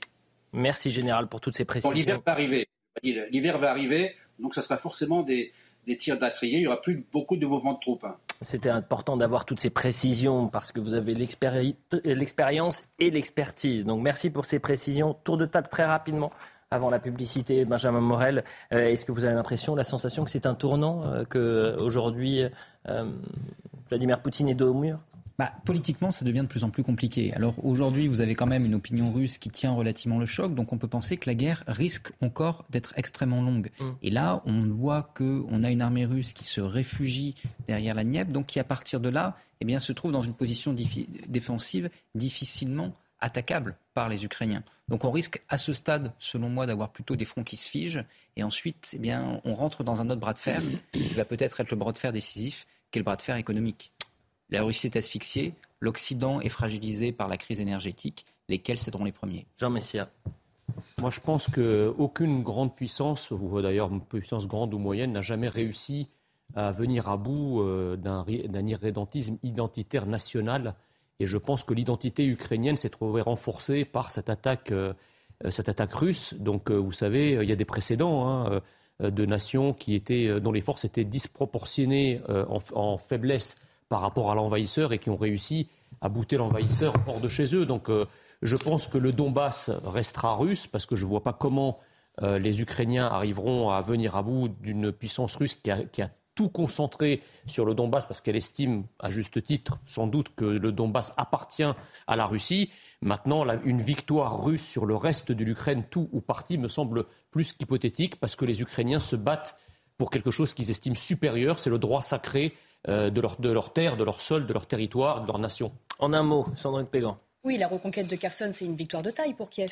Euh, c'est un nouveau revers d'accord pour la Russie, mais euh, les Russes sont vraiment loin d'abdiquer. Hum. Les combats se poursuivent et j'ai même cru comprendre qu'ils avaient fait appel à 300 000 réservistes. Hum. Donc, et en plus, le Moscou est toujours en train de revendiquer Kherson comme appartenant à leur territoire. Effectivement, il y a une guerre de communication également qui est en train de se jouer. Nathan Dever, avant la publicité, un mot. C'est en effet un tournant pour deux raisons. D'abord parce que c'est pas seulement une déroute, mais c'est une déroute d'un territoire qui était annexé par la Russie. Donc ça montre bien que les objectifs de guerre initialement fixés par Vladimir Poutine, à savoir quand même le changement de gouvernement à Kiev, n'ont pas marché. Ensuite, j'aimerais juste vous répondre sur un point, c'est que les Ukrainiens, ils se battent pas seulement pour leurs droits sacrés de leur nation, ça c'est vrai, hein, mais quand on revient sur la généalogie de cette guerre, à savoir 2014, ils se battent pour l'appartenance de l'Ukraine à l'Europe. Et les deux sont indistincts chez eux. C'est-à-dire qu'on ne peut pas mêler principe de nationalité, enfin justement, c'est absolument mêlé, principe de nationalité et principes politiques, constitutionnels et appartenance à l'Union européenne. La publicité, on revient dans un instant pour le grand départ de Soir Info euh, Week-end à partir de 22h30 sans pub pendant plus d'une heure. On va revenir évidemment sur cette euh, affaire de l'Ocean Viking, la ministre des Affaires étrangères et de l'Europe euh, qui met un coup de pression à, l'Italie. vous allez voir une séquence assez intéressante de, de, Donald Trump. on reviendra sur cette actualité dramatique et cette rixe à Paris avec un bilan qui est dramatique je le disais donc. Un mort, un adolescent de 16 ans qui est décédé des suites de ses blessures. Il a été poignardé hier soir. Tout ça, c'est dans un instant pour Sur Soir Info Week-end. Quasiment 22h30 sur CNews, c'est la continuité de Soir Info Week-end, la longue mi-temps, c'est la deuxième, la plus importante, sans publicité. On est ensemble pendant une heure. On va décoder, décrypter l'actualité avec euh, Jean Messia ce soir, avec Benjamin Morel, Sandrine Pégan et Nathan Dever. Le point sur l'information et ensuite on y vient. L'affaire de l'Ocean Viking qui continue malheureusement avec euh, des tensions entre Paris et Rome et des déclarations assez offensives de la ministre des Affaires européennes, des Affaires étrangères et de l'Europe. Vous verrez ça dans un instant. Drame dans le Var, une jeune fille avec une trottinette percutée par un TGV. Décédée sur le coup, elle se trouvait sur une voie ferrée au niveau du Canet des Morts. D'après les pompiers, la circulation des trains sur cet axe situé entre Toulon et Nice a été interrompue dans les deux sens.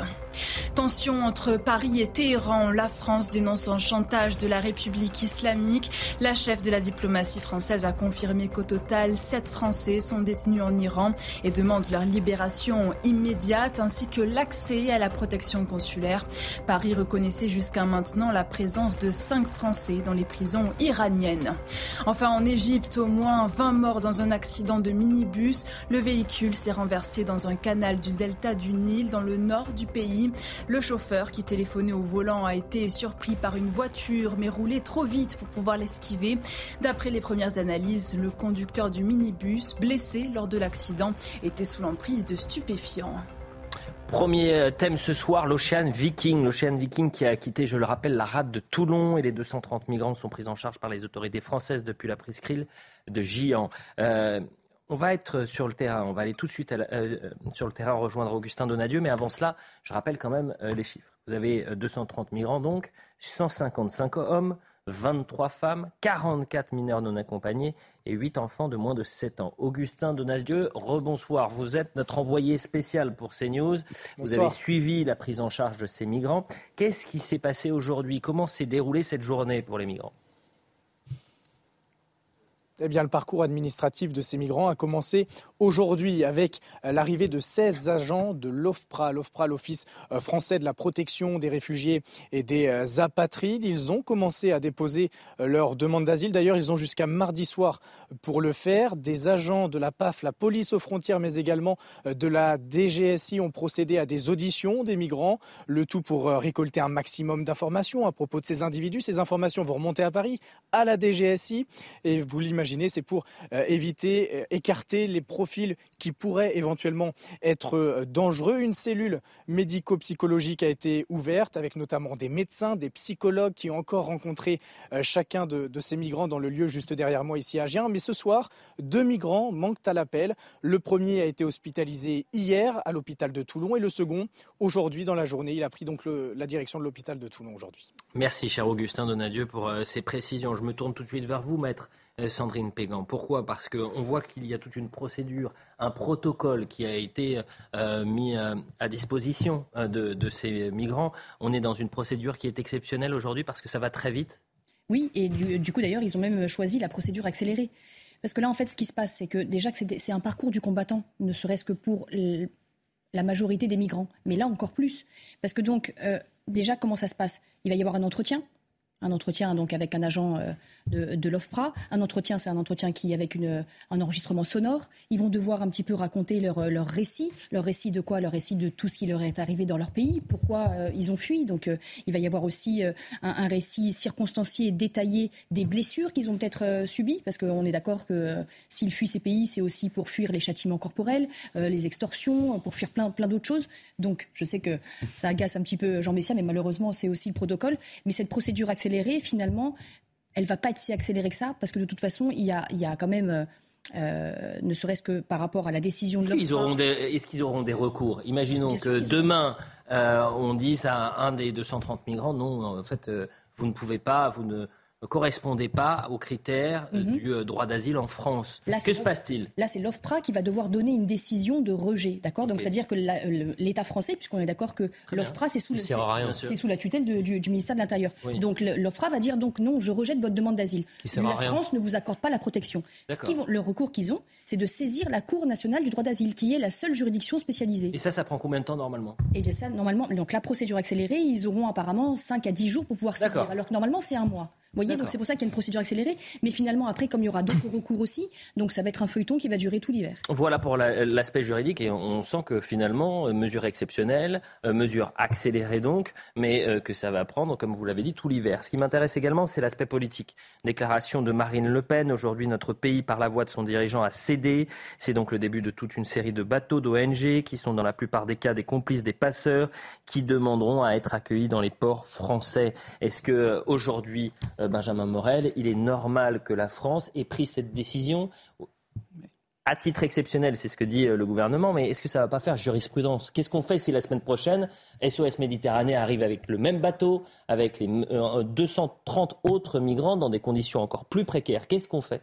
Et Vous savez, Lyot, moi je viens d'une gauche qui n'a jamais eu peur de parler d'immigration, mmh. et qui n'a jamais eu peur de dire qu'en matière d'immigration, il faut eh bien, parfois durcir les codes, et que peut-être des modèles aujourd'hui européens, portés notamment par la gauche comme le Danemark, ne sont pas forcément des mauvais modèles. Mais quand vous avez des gens qui sont face à un port et dont vous n'avez qu'un choix en fait réellement binaire qui est un les laisser crever ou deux les accueillir, en réalité d'un point de vue éthique vous devez les accueillir. Ensuite la question c'est est-ce que l'Italie on va y venir sur l'Italie. D'accord. Ah non, non, non. Moi, je veux qu'on. Euh, d'abord, on parle sur la France. On, parle de la France et ensuite on y reviendra. On de la tête des Italiens pendant des années et on les a laissés tout seuls et on ne peut pas leur reprocher aujourd'hui de dire on y eh viendra. C'est votre problème. On y viendra sur l'Italie, mais restons sur l'enjeu qui est majeur. C'est est-ce que ça va faire jurisprudence? Qu'est-ce que vous faites, Jean Messia, la semaine prochaine si l'Ocean Viking revient avec 230 migrants dans les mêmes conditions que l'Italie ne veut pas euh, accueillir parce qu'ils ont déjà accueilli trois bateaux sur quatre euh, qui étaient en mer Méditerranée euh, parce que l'Espagne ne veut pas Est-ce que la France va devoir accueillir une nouvelle fois? Bah, la France n'est en, l'occurrence obligée à rien. Aucun droit nous oblige à accueillir ce bateau. Pourquoi?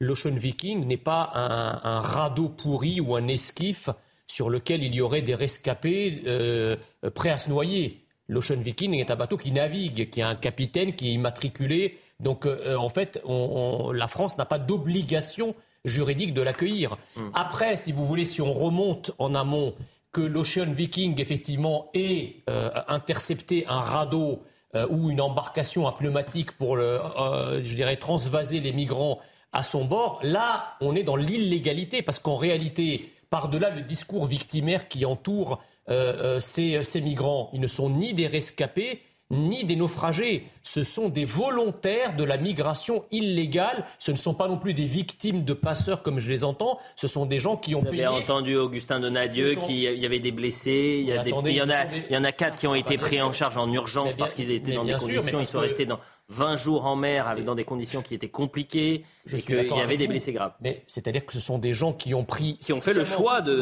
bien sûr. Qui ont pris sciemment le risque de payer un service hmm.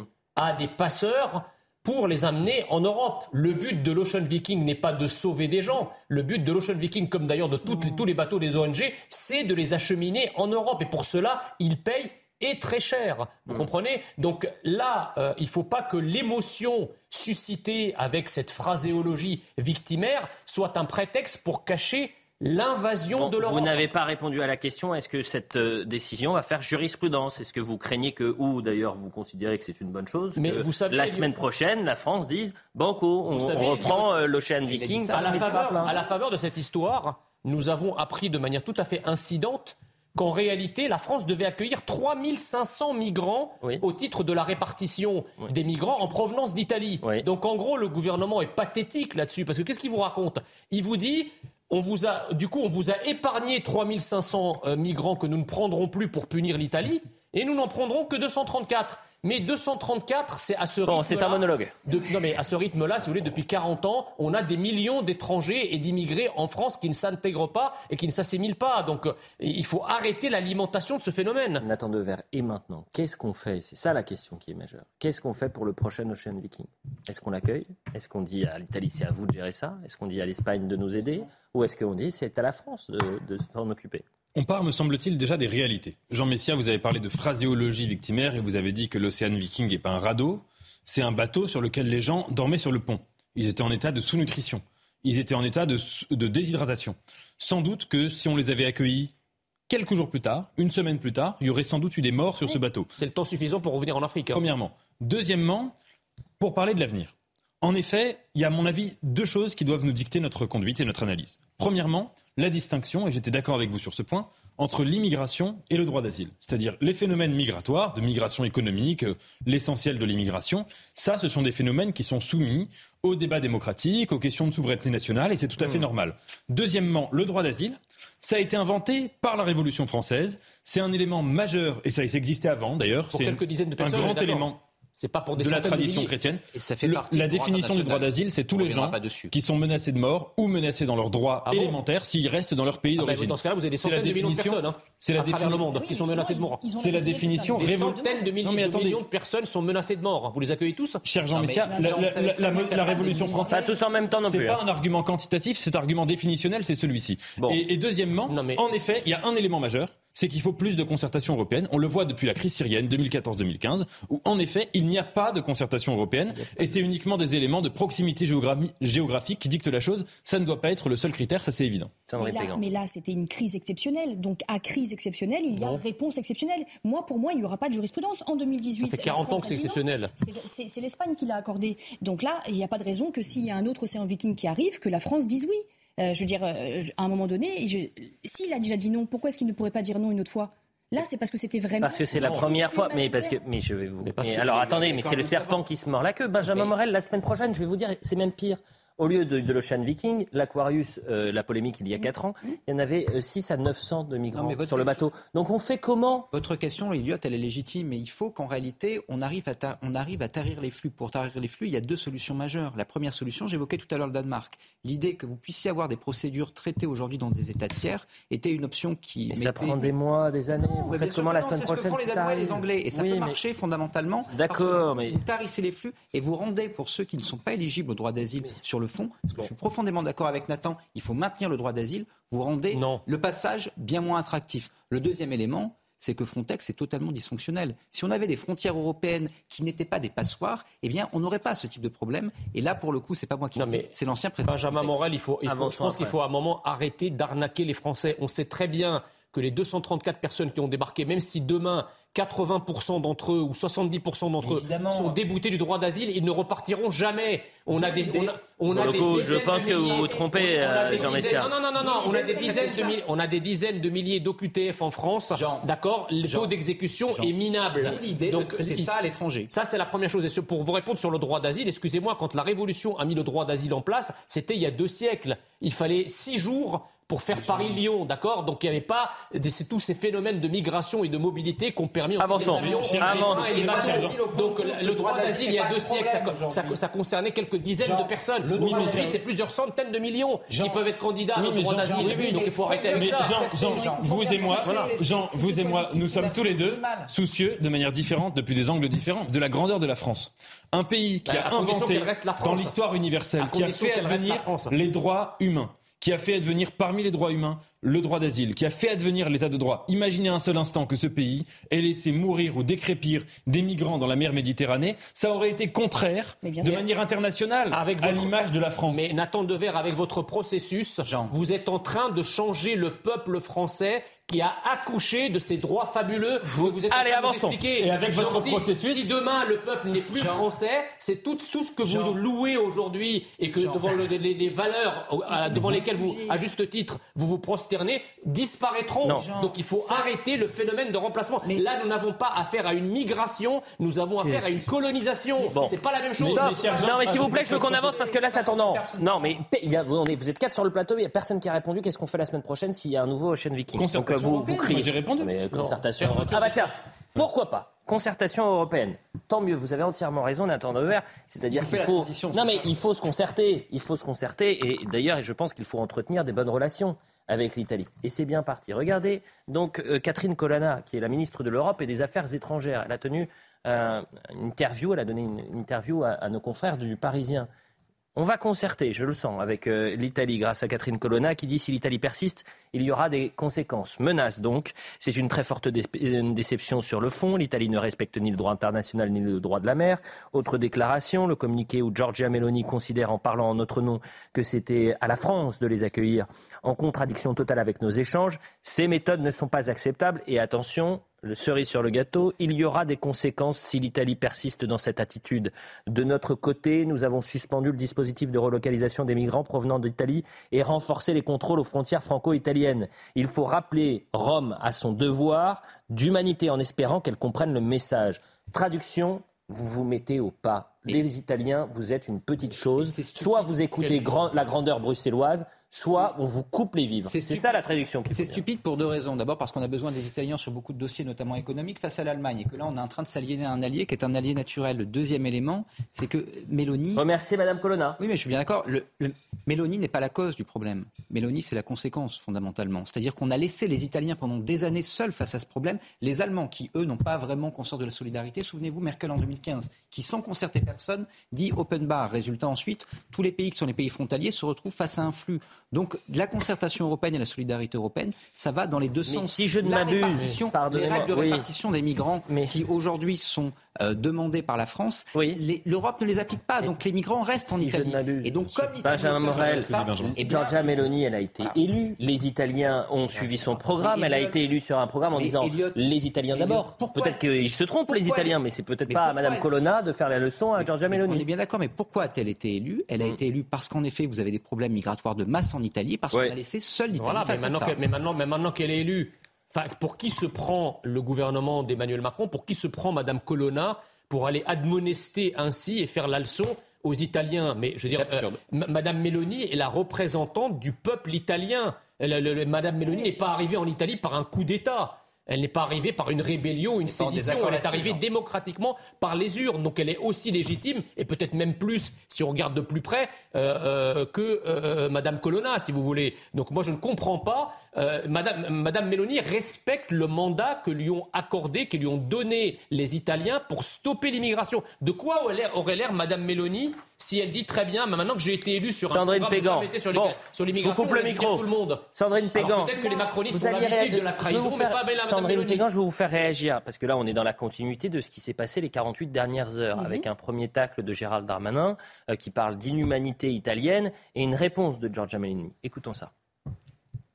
Face à cette situation, euh, les autorités françaises ont pris la décision, à titre exceptionnel, de pailler au comportement inacceptable du gouvernement italien et d'inviter le navire à rejoindre le port militaire de Toulon. J'ai été frappé par la réaction agressive du gouvernement français qui, de mon point de vue, est incompréhensible et injustifiée. Je pense qu'une grande partie de l'opinion publique a également été un peu frappée. Sandrine Pégan, comment vous traduisez et la déclaration de Gérald Darmanin et cette phrase qui va avoir des conséquences de Catherine Colonna? Il y aura des conséquences si l'Italie persiste dans cette attitude. Il faut rappeler à Rome son devoir d'humanité en espérant qu'elle comprenne le message. Non, mais il faut quand même rappeler que l'Italie a quand même accueilli 90 000 migrants cette année. Et il devait y avoir 8 000 relocalisations et il y en a eu simplement 117 qui étaient effectives. Donc on ne peut pas reprocher à, à, à, à Mme Mélanie de ne pas respecter la volonté de son peuple. Et puis quand Mme Colonna parle de conséquences, mais les conséquences juridiques, elles sont nulles si on parle des conséquences juridiques, il y aura des pressions euh, politiques par rapport au, au, au, refus d'accueillir les 3500 réfugiés. Mais les conséquences juridiques, elles sont ridicules. C'est-à-dire que vous vous souvenez, quand l'Italie avait refoulé en 2009 euh, 24 euh, Libyens et puis il y avait aussi euh, des personnes d'Érythrée, la sanction de la CEDH en 2012, c'était quoi? C'était juste d'indemniser 15 000 euros chaque requérant.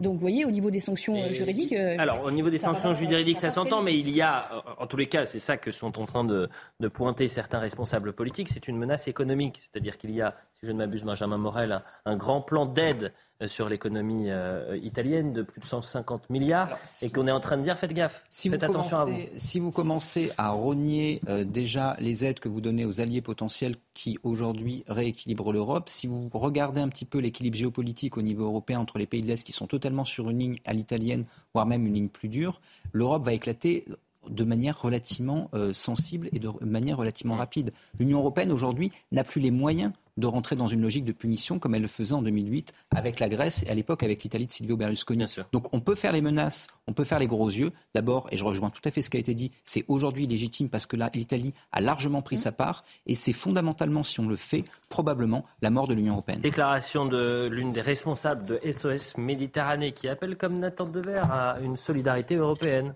et concertation européenne. Ce qui est évident, c'est qu'il faut des mécanismes de solidarité européens. Et c'est ça qui manque aujourd'hui. On voit bien que cette crise euh, est le résultat de l'échec des États européens à mettre en place un mécanisme global, d'abord de sauvetage, puisqu'il n'y a aucun navire d'État qui effectue des sauvetages depuis trois ans. Donc qu'on ait un cadre ensuite pour que cette responsabilité soit répartie entre les États européens. Vous répondez quoi, Jean Messia, à SOS Méditerranée aujourd'hui, qui, il faut le dire, sauve des vies quand même. Oui, mais c'est bien sûr, sauve des vies. Non, mais c'est très bien, mais SOS Méditerranée, c'est une, ça, peut être une, ONG formidable dès lors qu'elle raccompagne les migrants, euh, qu'elle raccompagne les migrants sur le continent africain. Ça, c'est parfait. Euh, c'est son rôle d'ailleurs. Parce que quand on prend des, des, naufragés ou des rescapés, effectivement, sur des bateaux pneumatiques euh, au large des côtes libyennes, le premier port, c'est pas le port qui est situé à plusieurs centaines de voir le trajet, justement. C'est le premier port, c'est le port de Sfax en Tunisie. Et j'ajouterais même en Libye. Parce que ça, c'est une grande mystification. Regardez, c'est le trajet des SOS Méditerranée, donc de, de, l'Ocean Viking, pardonnez-moi. On, on, on, nous dit, que la Libye n'est pas un pays sûr pour les migrants, pour qu'on puisse y raccompagner euh, ceux qui sont euh, pris en mer. Mais excusez-moi, les migrants, avant de s'embarquer pour l'Europe, ils affluent du monde entier, et notamment de l'Afrique. Pour quel pays déjà? Pour la Libye, non? Donc s'ils viennent en Libye, comment la Libye peut ne pas être un pays dangereux lorsque les migrants y affluent et y attendent parfois des semaines et des mois un bateau pour l'Europe et devenir ben. subitement dangereux pour reconduire les migrants euh, en Libye quand on les prend en mer? Ça, c'est la première chose. La deuxième chose, c'est que l'Union européenne et l'Italie financent un programme pour la marine libyenne, un programme de vedette, précisément pour intercepter les migrants en mer. Où, à votre avis, les acheminent-ils, les autorités libyennes, quand ils les prennent en mer? Sur les côtes libyennes. Donc on va m'expliquer que l'Union européenne et l'Italie financent un programme pour mettre en, danger les migrants en Libye Bien sûr que non. Donc il faut arrêter cette mystification. les migrants, lorsqu'ils sont attrapés au large des côtes libyennes, il faut qu'ils aillent soit en Tunisie, soit en Libye, mais certainement pas en Europe. Ça, c'est une instrumentalisation du droit international et du droit de la mer. Vous l'avez dit, dans un instant, on va revenir, et je le répète, hein, ce qui est intéressant, c'est de voir aussi le, profil euh, des personnes qui euh, ont accosté à, Toulon, qui étaient dans ce, bateau, de voir que majoritairement, ce sont des adultes, euh, qu'il y a des enfants quand même de moins de, de 8 ans, si je ne m'abuse, il y a 7 enfants de moins de 8 ans. Il y a des femmes également qui sont présentes. Il y a 44 mineurs non accompagnés. Donc quel avenir pour ces migrants? On voit le sujet de Solène Boulan. Dès aujourd'hui, les rescapés vont être entendus par l'OFPRA, l'Office français de protection des réfugiés, qui fera passer des entretiens individuels pour juger du bien fondé des demandes d'asile. On doit à chaque fois arriver à établir la nationalité, à établir au maximum l'âge des personnes, leur identité, et c'est à partir de tout cela que les choses vont découler. S'il y a des personnes dont on sait qu'elles ne relèvent pas du dispositif de demande d'asile, notre objectif c'est de les éloigner le plus rapidement possible. Parmi les migrants éligibles au statut de demandeur d'asile, deux tiers partiront dans d'autres pays européens volontaires pour les accueillir et un tiers restera en France pendant la période d'asile, qui peut durer jusqu'à six mois s'ils viennent d'un pays, on va dire, dangereux.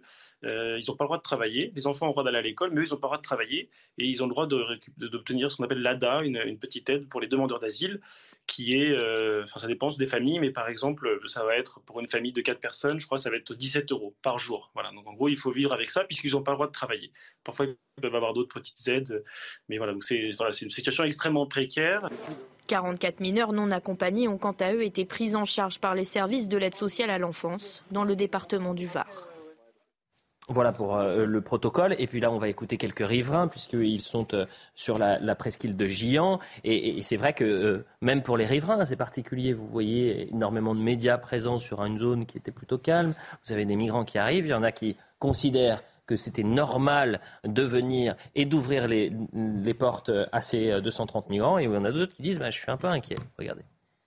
Moi, c'est mon lieu où je viens souvent marcher ce matin, j'avoue que c'est sur la route que j'ai pensé, j'ai dit tiens, j'y ai en fait, euh, après une espèce de curiosité, mais ça m'a pas empêché de, faire mon, tour.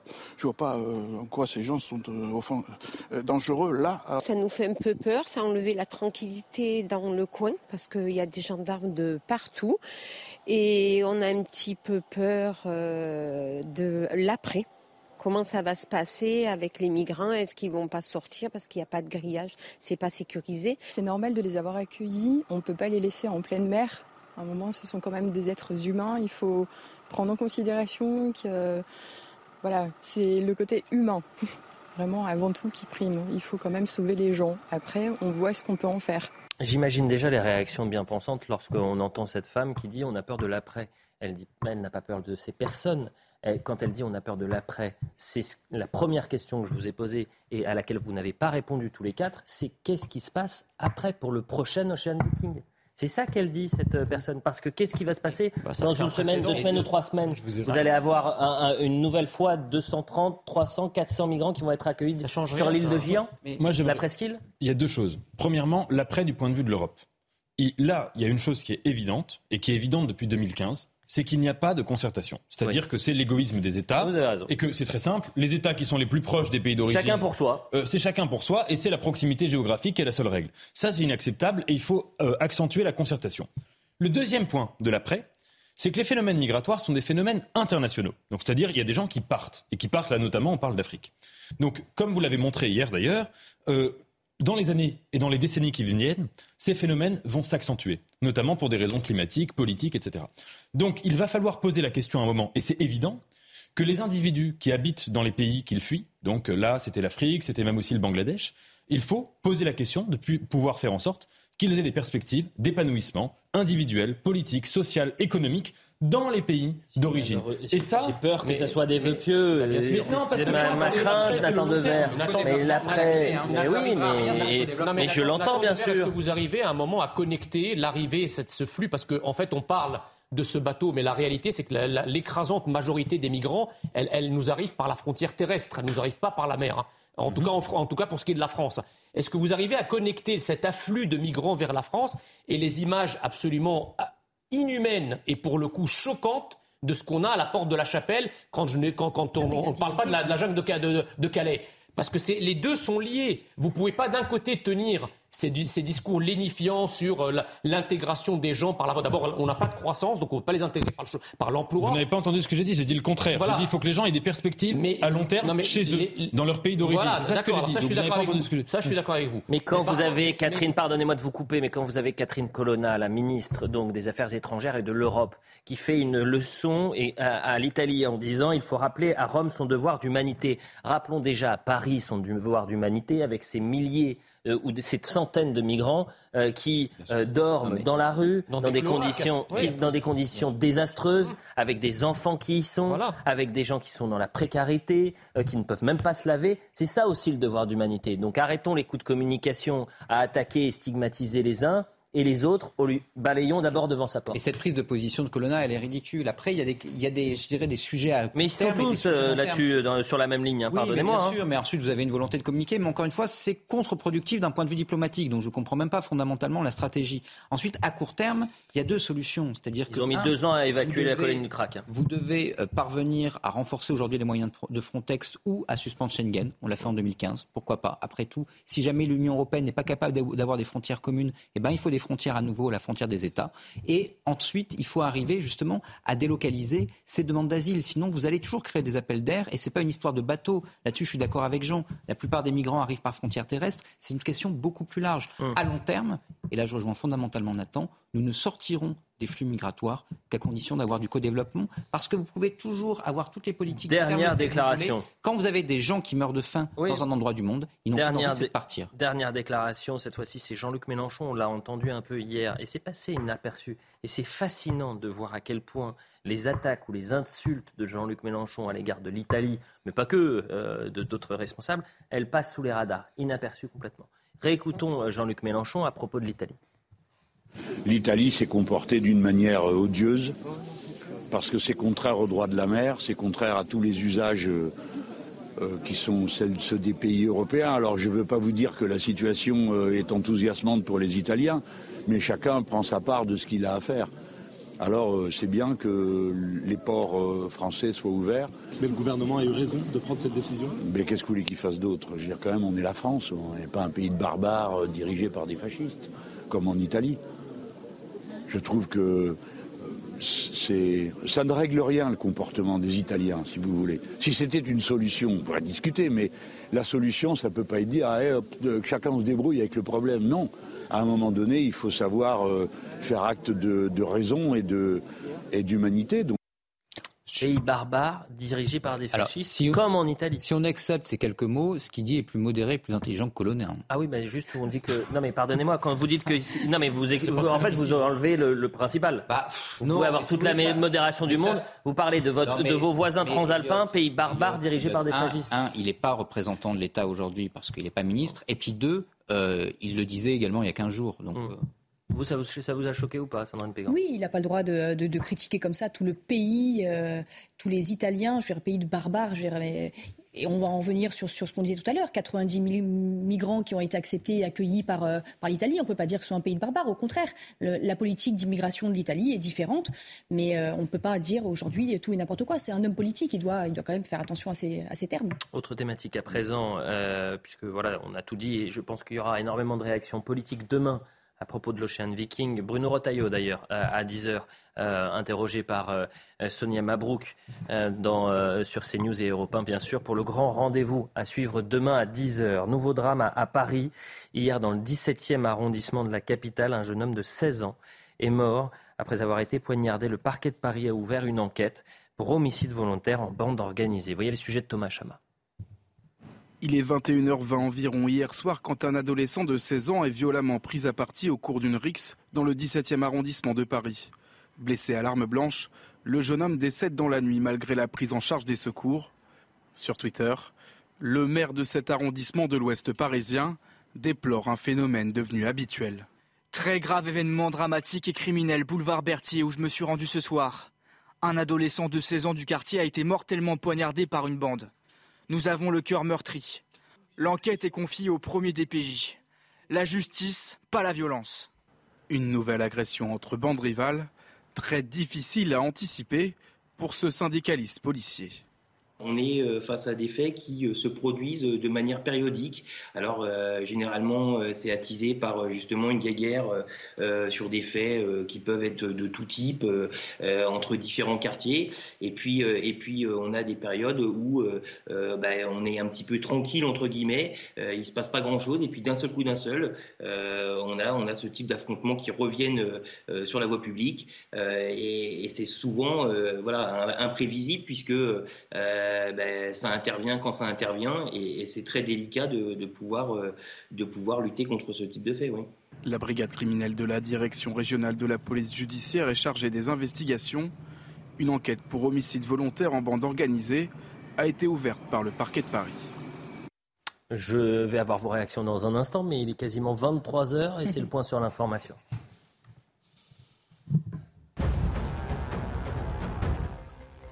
En Seine-Saint-Denis, un adolescent de 16 ans entre la vie et la mort, victime d'un traumatisme crânien. Il a été agressé hier après-midi à Villepinte. Les caméras de vidéosurveillance montrent un groupe de jeunes le prenant à partie avant les faits.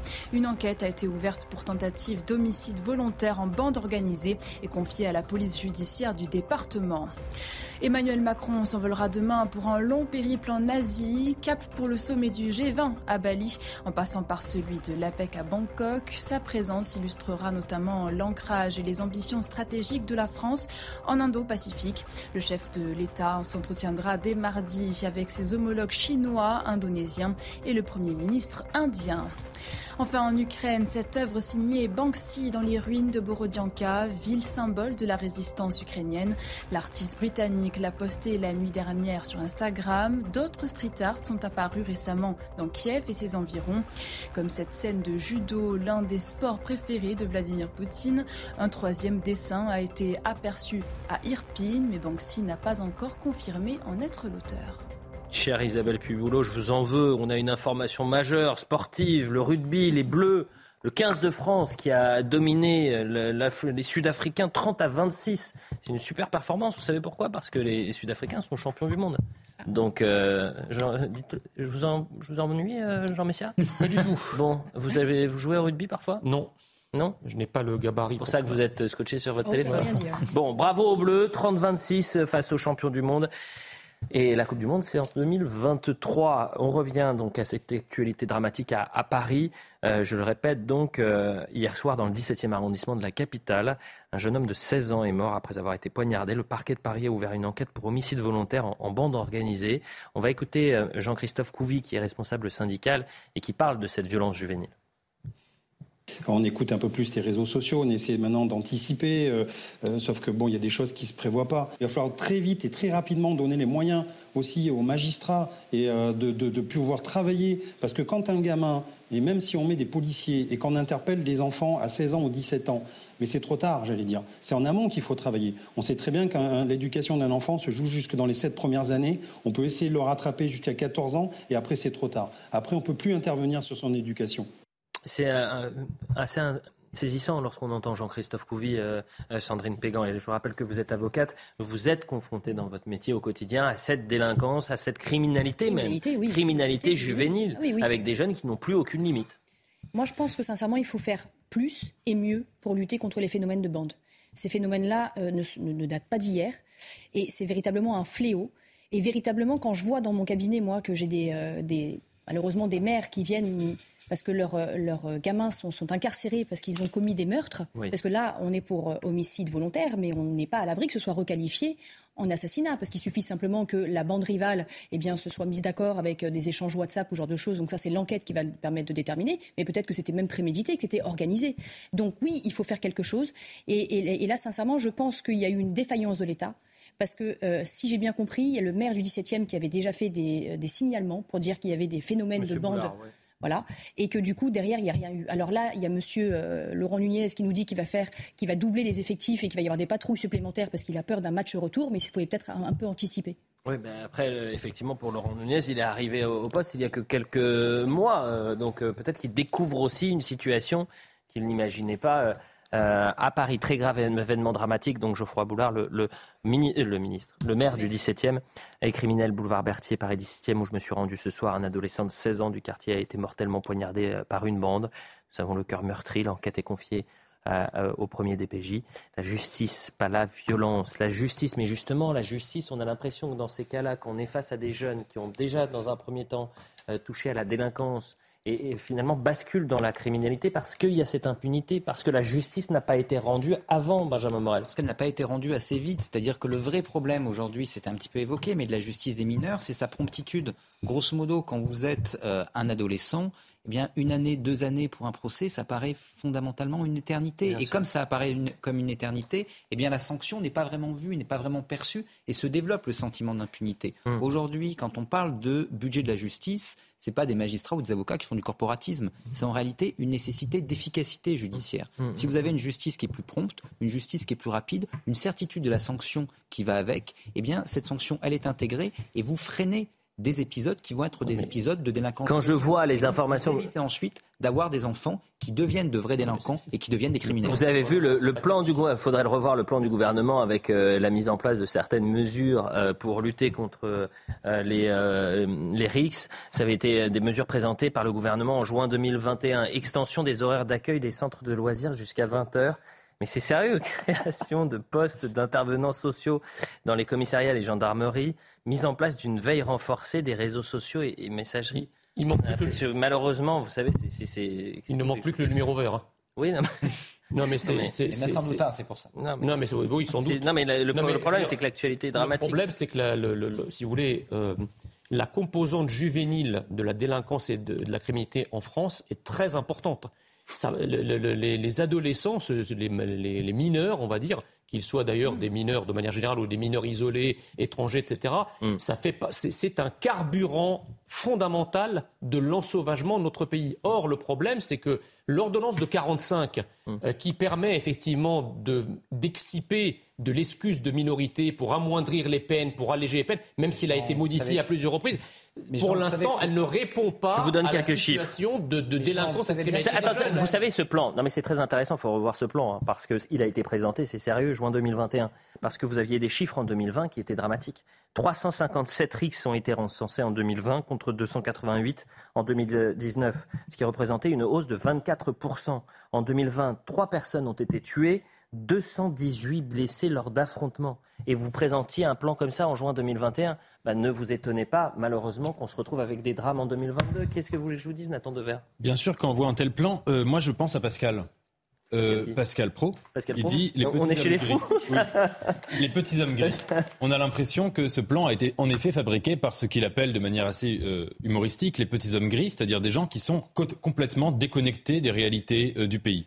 Dire qu'on va ouvrir des centres de loisirs jusqu'à 20 heures. Franchement, c'est ridicule. La vraie cause de cette violence des jeunes liée à des bandes, donc c'est une violence qui n'est pas individuelle mais qui est structurelle, il faudrait voir le lien aussi avec les trafics de drogue, c'est l'éducation nationale. Vous avez une éducation nationale qui aujourd'hui périclite, avec des budgets qui baissent, avec des conditions de travail des professeurs qui baissent, avec des programmes qui baissent, avec un sens, une signification qui baisse. Il est tout à fait naturel à partir de là qu'il y ait beaucoup plus d'enfants, beaucoup plus de jeunes, 14 ans en effet, comme le disait Jean-Christophe Couvi, qui bifurquent et qui partent vers des bandes, et c'est tout à fait normal. Donc la vraie cause, ce serait d'avoir une vraie réforme de l'éducation nationale. avant même l'éducation nationale, c'est peut-être aussi aux parents d'éduquer les enfants, qu'il y ait une espèce de surveillance aussi des parents, parce que bon, alors certes, les parents sont parfois monoparentaux, donc du coup, voilà, euh, les familles, en tout cas, où il n'y a qu'un parent, c'est compliqué, mais en attendant, je veux dire, si les parents faisaient leur vrai travail, il n'y aurait pas besoin de pallier ça avec, euh, Bien sûr, l'éducation. Les parents, justement, Jean-Christophe Couville en parlait. Écoutez. Ce que mes collègues sur le terrain euh, me font remonter souvent, c'est que justement ces gamins-là, ils vivent dans un monde virtuel. C'est-à-dire qu'on dégaine un couteau, on est capable de planter quelqu'un, et en fait, euh, même après, quand on dit bah, que, cette personne a causé la mort de quelqu'un, ça leur fait ni chaud ni froid. Ça fait partie de leur quotidien, de leur vie. La violence est désinhibée, on a l'impression qu'ils vivent dans cette violence-là, et de toute façon, ils sont en dehors de notre époque à nous. Le problème des enfants, c'est les parents. Voilà, c'est quelle éducation on leur a donné. Comment ça se fait que ces gamins-là, à 16 ans, soient dehors, en bande, euh, dans la rue, jamais encadrés. Les adultes, euh, d'ailleurs, euh, souvent font un monde honorable parce que quand ils passent, ils changent de trottoir parce qu'ils ont peur des gamins. Donc on a l'impression que c'est des enfants qui prennent le pouvoir maintenant dans les pays. Voilà. Oui, c'est compliqué le sujet parents, parce qu'en fait, vous avez des situations très variées. Vous avez des parents qui, en effet, n'en ont rien à faire et trouvent même que c'est pas si mal. Mais l'immense majorité est désespérée face à ça.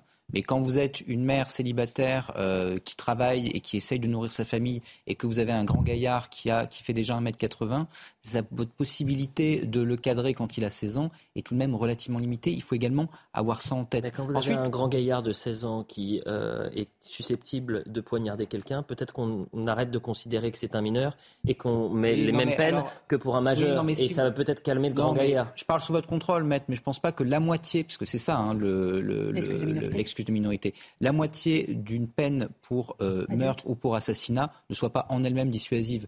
Donc je pense pas que mais quand vous avez des gens qui quand je vous dis poignarder, mais poignarder ou quand je vous dis tabasser quelqu'un, ça commence par ça. Je n'en ai que pour 20 ans de prison, euh, donc je peux Non, non mais quand vous tabassez quelqu'un dans la rue, quand vous commencez par voler quelqu'un, frapper quelqu'un, bah, peut-être. Bah, sur, le principe, on peut discuter de l'excuse de minorité, mais je ne suis vraiment pas sûr que ce soit efficace en soi. Ce qui est efficace, c'est en effet eh bien, justice la sanction plutôt que les centres de loisirs jusqu'à 20 heures. parce que c'est déjà dissuasif. Mais justement, ça, cette idée-là, elle n'est pas si mauvaise. Pourquoi? Parce qu'en réalité, Aujourd'hui, le problème, et là où j'ai une petite différence avec Nathan, c'est pas tant l'école, c'est après l'école. Qu'est-ce que je fais après l'école Et là, qu'est-ce que je fais après l'école Dans les années 50, il y avait l'Église, il y avait le Parti communiste, il y avait des structures de socialisation. Aujourd'hui, ces structures n'existent pas. Le mot de la fin avec Sandrine. Non mais Sandrine Pégan, dernier mot, et ensuite on va parler de Montauban, parce que vous avez un, professeur et un établissement qui est sous protection euh, policière. Moi, quand je reçois euh, des clients ou quand je vais les voir en prison, parce que même quand ils ont 16 ans, ils peuvent aussi aller en prison. Donc, quand je vais les voir au parloir avocat, ils me disent, vous savez, maître, en fait, dans mes quartiers, c'est la norme de devoir battre, de, devoir combattre et, de devoir adhérer à une bande. Donc, ce qui veut dire qu'en fait, aujourd'hui, c'est même pas une question de défaillance des parents, une question de défaillance de l'école, c'est-à-dire c'est même un problème au niveau des quartiers, parce qu'ils considèrent que c'est la norme et que sinon, ils sont exclus. Bien sûr. Voilà, il y a aussi plein de problèmes comme ça. Là aussi, c'est inquiétant, c'est-à-dire euh, des zones d'un autre droit, et ça rejoint ce qu'on peut dire parfois sur ce plateau, c'est-à-dire que vous avez le droit de la bande, le droit de, des, mmh. des délinquants et parfois des criminels.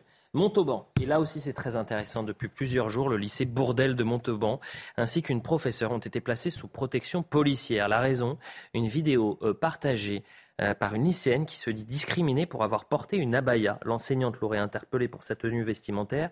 Et dans la vidéo postée sur TikTok, l'élève conclut on va voir ce qu'Allah va lui faire. Voyez le sujet de Yael Benamou et de Mathieu Devez.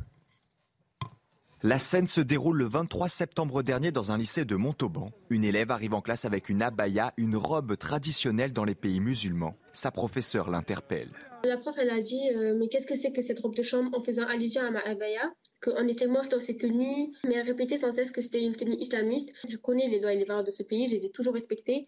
Et euh, je, lui ai bien expliqué pardon, que c'est ce que je faisais. En fait, je respectais toujours les, les lois en fait en mettant cette euh, abaya. Elle a dit bien évidemment euh, que parce que la France n'a pas les couilles de dire que c'est une tenue islamiste. Elle a dit ça mot pour mot. L'échange est filmé par la jeune fille à l'insu de l'enseignante, puis diffusé sur les réseaux sociaux. Depuis, les forces de l'ordre patrouillent régulièrement aux abords de l'établissement. L'incident est loin d'étonner une autre enseignante du même lycée. Elle signale depuis des années des faits similaires. L'attentat avec Mohamed Merah, nous avons euh, eu des tags Je suis Mera au sein de, l'établissement. Dans des prestations orales, euh, nous avons vu euh, l'émergence d'un discours victimaire et ça permet justement de, poser le cadre d'un discours identitaire qui aujourd'hui est parfaitement décomplexé et parfaitement assumé. on est à contre-jour, c'est pas mieux. Notre hiérarchie a conscience de, ce qui se passe, mais ne mesure pas l'impact que cela a à avoir, puisque nous autres enseignants, nous sommes en première ligne, nous, nous avons ça à gérer au sein de nos classes, sur nos bancs. Et cette idéologie islamiste intégriste terroriste euh, est en train de ramper, de s'installer, de s'ancrer durablement, euh, méthodiquement euh, au sein de l'école républicaine. Selon cette professeure, la situation est grave et loin d'être propre à son établissement. Quel regard vous portez sur cette, cette nouvelle affaire et, je rappelle que les atteintes à la laïcité ont explosé au mois d'octobre, plus 130% par rapport au mois de, septembre. Nathan Dever. Premièrement, mon soutien pour cette professeure. Aujourd'hui, le métier de professeur est très difficile. On parlait des conditions économiques tout à l'heure. Dans un certain nombre de, lycées, c'est aussi des conditions de, de, peur, de peur physique, de menace. Deuxièmement, il y a un problème global dans notre société avec naturellement le fanatisme islamiste. C'est une réalité. La question est de savoir ensuite quelles sont les causes et comment on lutte. Les causes, je pense qu'il y a un aspect sur lequel il faudrait euh, étudier, enfin qu'il faudrait étudier davantage, mais il y a déjà des études. C'est l'impact aussi des réseaux sociaux. On sait que notamment sur les questions vestimentaires, il y a énormément de comptes, par exemple sur TikTok, sur Instagram. Phénomène de mode, évidemment, et de prosélytisme sur les réseaux sociaux. Exactement, à un âge, l'adolescence, qui est déjà très propice au phénomène de mode vestimentaire qui reflète quelque chose de la personnalité. Et le deuxième aspect, c'est la question que j'aimerais poser. Comment on lutte contre une idéologie fanatique Je pense que le petit prisme, qui est peut-être un petit peu contre-productif de la France, c'est de se focaliser sur des signes extérieurs de religiosité, comme les vêtements, et de ne pas se focaliser sur les discours. Je suis rarement d'accord avec Michel Onfray, mais il dit une phrase juste que cite souvent Paul Melun qui est l'important n'est pas ce qu'on a sur la tête, mais ce qu'on a dans la tête. Et il me semble que là, c'est ce cas qui est central, c'est lutter contre les discours, lutter contre les idées islamistes, plus que contre les vêtements, parce que ça, ça crée plus de confusion et c'est moins productif. Mais ça, c'est un travail en profondeur qui mérite du temps, qui mérite euh, et peut-être des mois, voire des années de réflexion et de travail là-dessus. Et je, ça s'entend. Mais à situation d'urgence, mesure peut-être exceptionnelle. Et passons d'abord par euh, ce qu'on porte, puis ensuite par ce qu'on a sur la tête. Jean Messia. Moi, je pense, que ça va au-delà de ça, si vous voulez. Je pense qu'il y a une vraie haine de la République et une vraie haine de la France dans toute une partie de la jeunesse musulmane de notre pays. C'est un fait.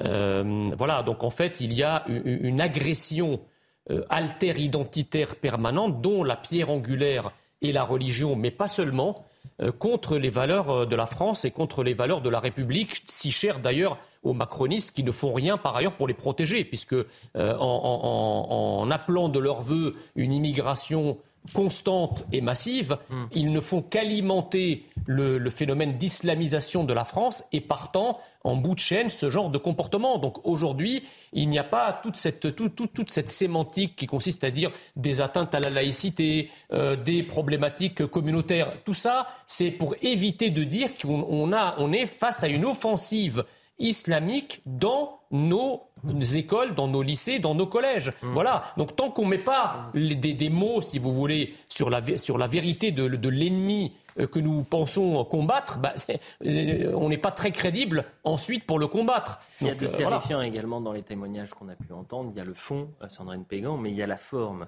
Et la forme, c'est quoi? C'est une professeure qui refuse pour l'instant de témoigner, qui est menacée et placée sous protection policière. C'est un établissement également qui est placé sous protection policière. Et c'est une autre professeure qui préfère parler visage caché, voix déformée, qu'on est obligé de sous-titrer pour comprendre, parce qu'elle sait que euh, la suite, euh, elle peut être gravissime. Moi, ce que je trouve, c'est que de différent par rapport aux autres précédents, c'est que là, pour le coup, il y a eu des plaintes qui ont été déposées. Oui, deux plaintes. Il y a deux plaintes. Alors qu'avant, euh, par rapport au livre du professeur euh, Ces petits renoncements qui tuent, ils, n'allaient pas du tout au commissariat pour déposer C'est intéressant, vous avez entièrement raison. Là, là, pour le coup, il y a vraiment déjà une dénonciation, il y a, il y a une volonté aussi de... Euh, et on va voir ce que va dire la justice. Et, et le rectorat aussi les soutient. Alors qu'avant, ce n'était pas le cas du tout. Mmh. Puisque donc, il y avait même donc, les supérieurs hiérarchiques qui... Qui, qui se cachaient, oui, bien sûr, qui mettaient la poussière sous le tapis. Benjamin Morel, un dernier mot et je veux qu'on parle de Lille après. Oui, rapidement, je suis extrêmement en colère, moi, contre le gouvernement sur ce sujet. Pour deux raisons. D'abord parce qu'en remplaçant Papendai euh, non, Jean-Michel Blanquer. Jean Blanquer par Papendai, pardon. Ah, bah on a envoyé un signal qui est un signal délétère. On a dit grosso modo que là-dessus, eh bien, on changeait de discours et donc il ne faut pas s'étonner ah, ensuite de ce type d'initiative. Le deuxième élément, c'est qu'avec toute cette idéologie aujourd'hui de l'autonomie des établissements qui sont déjà sous pression, des parents, de la communauté environnante, et avec cette idée développée par Papendai ces dernières semaines que ce sont les enseignants qui vont gérer, hum. on crée ce type de situation. Parce que c'est pas la responsabilité de l'enseignant de savoir est-ce que j'accepte ou pas. Non, c'est la responsabilité du ministère, du gouvernement. Et là, en effet, il y a besoin aujourd'hui d'un vrai pilote dans cet avion qu'est l'éducation nationale. Autre actualité, vous avez vu tout au long de l'émission, on essaye d'écréner un peu les, les, grandes informations de ce samedi. Lille sous le choc et les autorités qui retiennent leur souffle après l'effondrement de deux immeubles en plein centre-ville tôt ce matin. Une personne est toujours portée disparue. Les pompiers ont extrait une victime tandis que les habitants ont été évacués dans la nuit euh, grâce au signalement, et c'est ça qui est dingue, c'est euh, un habitant de cet immeuble qui à 3 heures du matin voit que l'immeuble est gondolé, il va signaler euh, cela aux forces de sécurité, on va évacuer l'immeuble et donc ça a permis peut-être de sauver des dizaines et des dizaines de vies. La difficulté c'est qu'il y a une personne qui est portée disparue. On fait le point sur place avec notre envoyé spécial Kinson.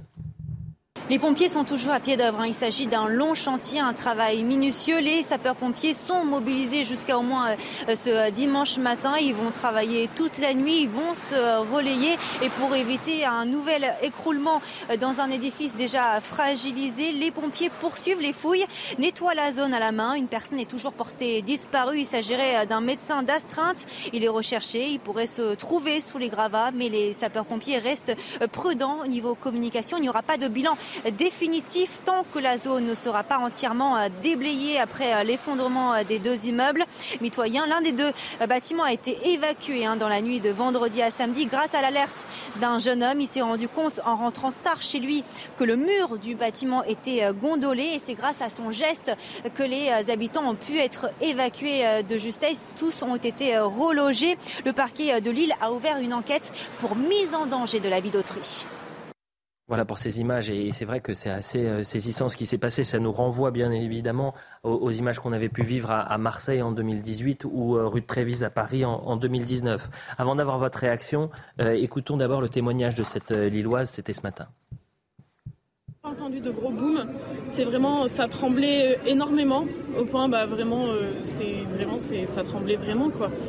Et vraiment, moi, le premier truc auquel j'ai pensé, c'est un tremblement où, euh, en fait, avec le bruit qui se passait, je me suis dit, ouais, il y a un camion qui a. Qui, la remorque a dû se lever et puis euh, tous les métaux et tout ça dedans qui ont dû tomber en fait du camion. Et je me suis dit c'est pour ça en fait ouais, de métal et de ouais de béton quoi. Donc euh, ouais mon voisin il a tout de suite pensé à évacuer la sidération chez cette Lisoise et, puis euh, le témoignage ce matin, déclaration de la maire de Lille, Martine Aubry, qui n'avait pas connaissance au moment euh, où elle répond aux, journalistes d'un porté disparu. Et, je pense qu'elle n'aurait pas eu le même discours. Mais écoutez euh, le début de son discours qui est assez intéressant puisqu'elle dit J'en tremble encore.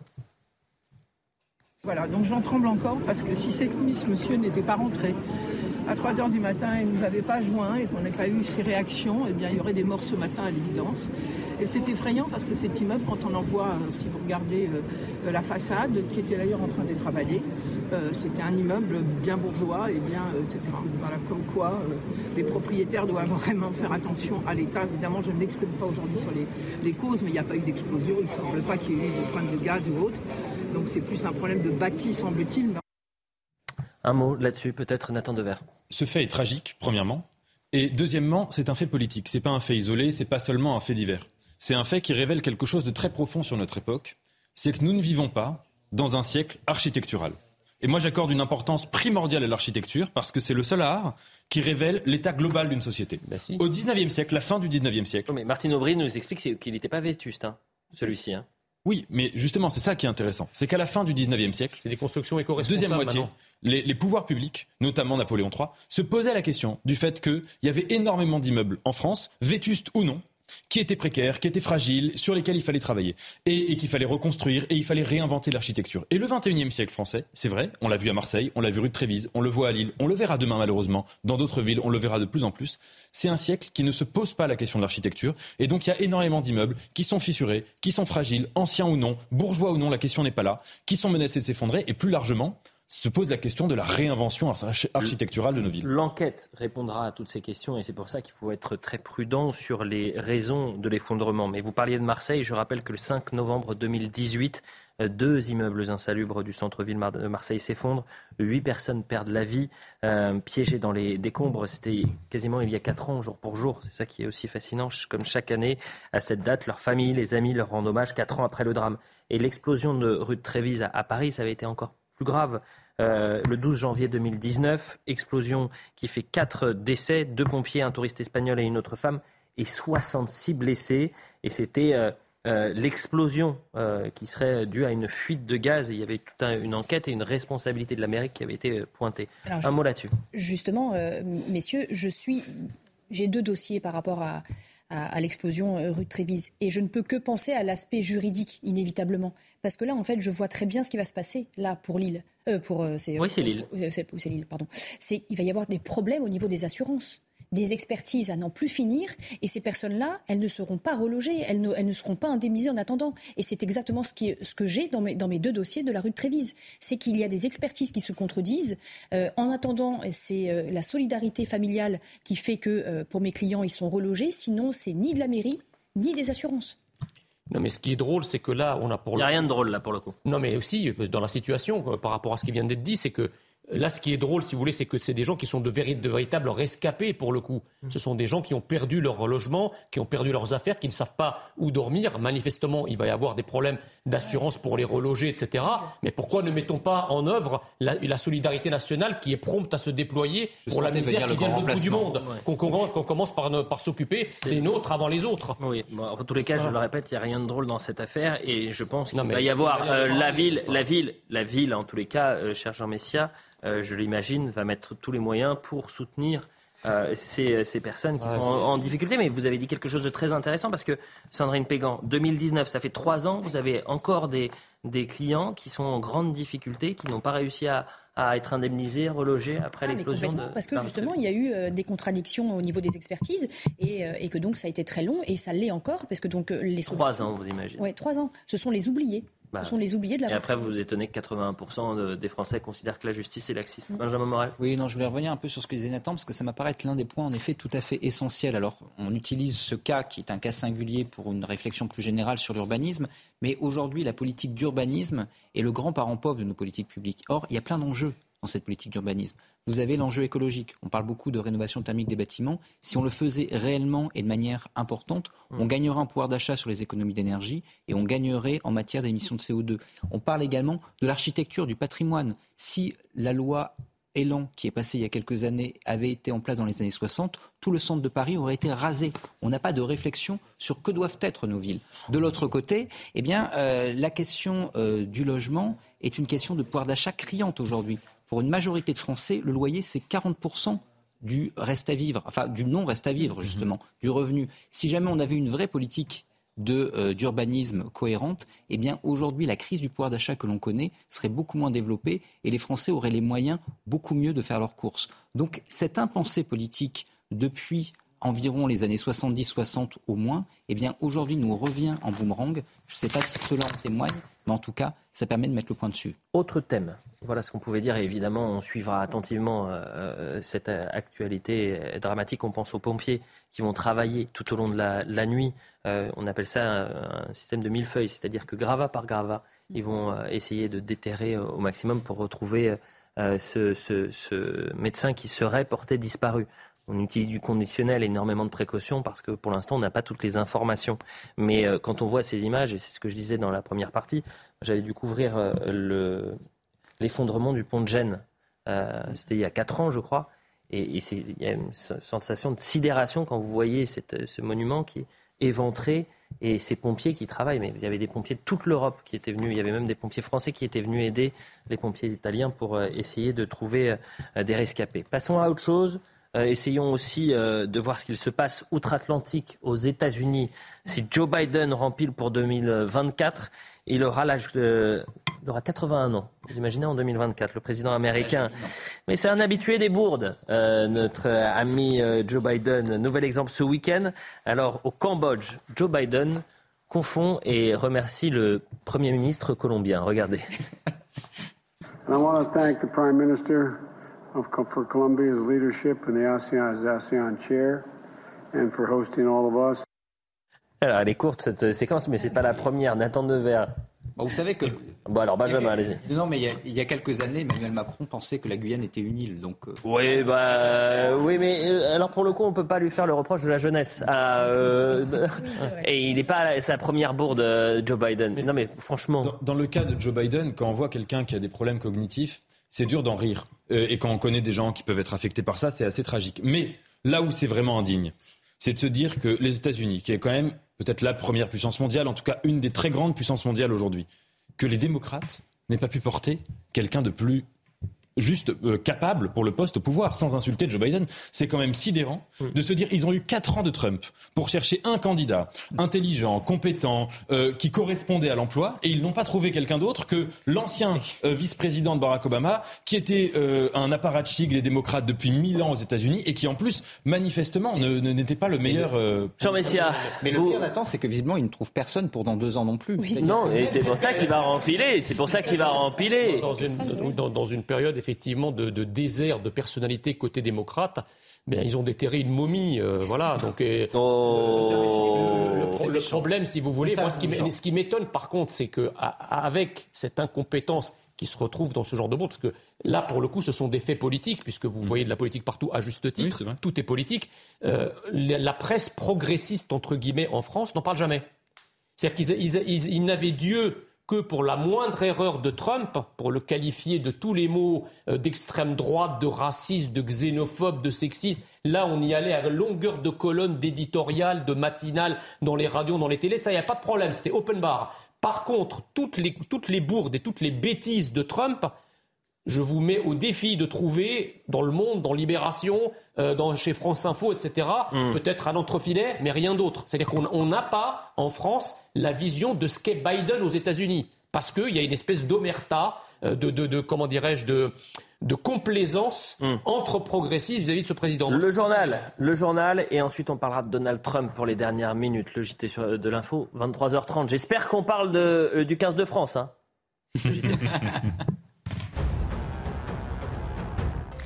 Drame dans le Var, une jeune fille avec une trottinette percutée par un TGV. Décédée sur le coup, elle se trouvait sur une voie ferrée au niveau du Canet des Morts d'après les pompiers. La circulation des trains sur cet axe situé entre Toulon et Nice a été interrompue dans les deux sens. Dans l'actualité internationale, ce bilan provisoire en Iran, au moins 326 manifestants ont été tués dans la répression du mouvement de contestation qui secoue le pays depuis près de deux mois. Des manifestations engendrées suite à la mort le 16 septembre de la jeune Marsa Amini, arrêtée par la police pour avoir enfreint le code vestimentaire de la République islamique. Et enfin, un mot de sport en rugby, victoire pour le 15 de France. Les Bleus se sont offerts l'Afrique du Sud ce soir au Vélodrome de Marseille, 30 à 26 face aux Springboks, champions du monde en titre. Un douzième succès consécutif pour les Français. Prochaine rencontre, rendez-vous le 20 novembre face au Japon au Stadium de Toulouse. C'est formidable parce que je découvre les images en, direct. Ils ont fini à 14 contre 14, deux cartons rouges pendant ce, match. Fascinant, bravo euh, le 15 de, France. Ça, c'est des champions. Ça, c'est des patrons, Jean Messia. Vous avez une petite extinction de voix? Une petite extinction. Oh. Une fois n'est pas coutume. Oula, je reçois des messages, tant mieux. Euh, ils sont méchants, vraiment. Euh, on a parlé de Joe Biden, parlons un tout petit peu de Donald Trump. Pourquoi Donald Trump? Parce qu'il rêve de rempiler lui aussi. Il veut son comeback. Est-ce que c'est un retour perdant, oui ou non? En tous les cas, les élections, les midterms, les élections euh, législatives de mi-mandat lui n'ont pas donné raison. En tous les cas, il n'y a pas de dynamique Trump lors de ces élections. Voyons le point avec notre correspondante depuis New York. Ce sera la fin d'un faux suspense. Ici, on s'attend à l'annonce de la candidature de Donald Trump pour 2024, sauf qu'elle intervient dans un contexte euh, qui lui est euh, défavorable. L'ex-président ressort affaibli de ses élections demi-mandat. En effet, hein, ses poulains ont fait des contre-performances et dans le parti, on le tient responsable pour cet échec. Les langues se délient et des grands noms hein, du Parti républicain l'accusent de s'être trop immiscé euh, dans la campagne. Alors, à l'inverse de Donald Trump, c'est Ron DeSantis le gouverneur de Floride, euh, réélu à son poste, qui ressort comme le grand gagnant de ces euh, élections. Rod DeSantis a des ambitions euh, présidentielles et il apparaît comme le principal rival de Donald Trump. C'est une menace sérieuse. Donald Trump qui cette semaine a enchaîné les moqueries à son égard. Il le surnomme même Ron la morale, Ron le moralisateur. Trump est inquiet. Il veut préparer rapidement sa défense car la bataille entre les deux hommes paraît aujourd'hui inéluctable. Donald Trump, retour perdant, retour gagnant, vous y croyez Mardi, c'est sûr, il l'annonce, ah quasiment 99,9%. Mais est-ce que c'est une bonne chose pour les États-Unis que Donald Trump revienne? Benjamin Morel. Ah, je ne suis pas sûr que pour les États-Unis et que pour le monde, le retour de Donald Trump soit une très très bonne idée. On en parle un peu en antenne, euh, mais le, vrai, euh, le vrai espoir pour le Parti républicain aujourd'hui, il est plutôt à regarder du côté de la Floride et de Ron DeSantis, qui est sur la même ligne que Trump. Hein. Il n'est pas plus modéré, mais qui est, beaucoup, qui est beaucoup plus pragmatique, qui est beaucoup plus cortiqué et mmh. qui probablement mènerait une vraie politique. Parce que quand vous prenez le bilan de Donald Trump, derrière les tweets et les grands verbes, en fait, il n'y a pas grand-chose. Bah si, quand même. Euh, excusez-moi, euh, le, bilan économique de Trump est un peu meilleur que celui de Biden. Déjà, il y a eu, bon, il y a eu la, crise du Covid. En fait, c'est seulement le Covid qui a empêché Trump de remplir pour un deuxième mandat. Il n'y aurait pas eu le Covid, Trump serait élu. mais ça, c'est la première chose. D'un point de vue économique, il n'a pas fait grand-chose. La deuxième... tout, ce qu'avait envisagé Paul Ryan en 2016, il ne l'a pas appliqué. Vous ne pouvez pas dire ça. il n'avait rien. Vous, pouvez pas, bah, vous ne pouvez pas dire que quand ça va mal, c'est la faute de Trump, mais quand ça va bien, c'est ah bah, Trump n'y est pour rien. Bah, je ne dis pas, que, je, dis pas que la situation est liée à Biden. Aujourd'hui, ça, c'est la chose et, si vous voulez, ce qui, moi, euh, m'interpelle, c'est que je pense que le monde, effectivement, est rentré, alors les États-Unis aussi, dans une forme de transition paradigmatique vers le, retour de la souveraineté, des identités, des frontières. Alors aujourd'hui, je pense que même si Trump, en fait, ne gagne pas euh, l'élection présidentielle, euh, le, Trumpisme va survivre à Trump. Mais voilà, mais il survivra aux États-Unis. Sur le fond, sur le fond, je suis d'accord avec vous, mais la logique justement souverainiste qui était et de reconstruction d'une de frontières américaines d'un point de vue mm. économique qui était portée par Paul Ryan en 2016, Trump ne l'a jamais appliquée. Peut-être que DeSantis le ferait. Mais je pense que Trump. Le mot de la fin avec Nathan une mutation, Je ne parle pas du programme politique, mais une mutation majeure dans la vie politique américaine. C'est qu'il y a une énorme partie des républicains, des électeurs républicains, qui pensent que Joe Biden n'a pas été élu de manière légitime. S'il fallait définir le style Trumpiste en politique, je ne parle pas du programme, ce serait une sorte de déconnexion par rapport à la réalité. Et c'est pour ça que je pense que... Bon, ça reste une minorité. Quels que soient les résultats des midterms, je pense que Trump n'est pas nécessairement mort politiquement et que ça ne signifiera pas qu'il ne, qu'il, n'ait pas d'espoir. Parce que quand il y a euh, comme ça un électorat qui ne se soucie plus des faits, euh, tout peut arriver. Non, mais... Stéphane Gallardo, c'est terminé, euh, Jean Messia. Mais je sais que vous êtes demain avec l'excellent Thierry Cabane et accompagné également de Sandrine Pégan, donc vous allez pouvoir continuer continuer d'en parler peut-être, hein, je ne sais pas. En espérant qu'il ait retrouvé. Bah oui, vous avez perdu votre voix. Un petit peu, oui. Ouais, c'est froid. Prenez, une tisane. Stéphane Gallardo, Laura Tapiro, David Tonnelly, Axel Thomas et Arnaud Paul Portelas pour euh, la préparation de l'émission. Merci à tous les quatre. C'était un plaisir d'être avec vous ce soir. J'espère que ça vous a plu. Et si ça vous a tellement plu, bah, vous allez regarder sur CNews Replay. Vous savez, vous allez sur Internet. Hop, cnews.fr. Le replay.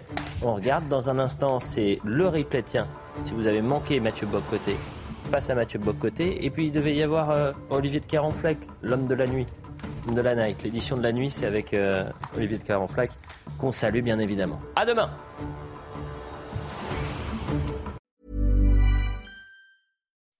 When you make decisions for your company, you look for the no-brainers. If you have a lot of mailing to do, stamps.com is the ultimate no-brainer. Use the Stamps.com mobile app to mail everything you need to keep your business running with up to 89% off USPS and UPS. Make the same no brainer decision as over 1 million other businesses with Stamps.com. Use code PROGRAM for a special offer. That's Stamps.com code PROGRAM.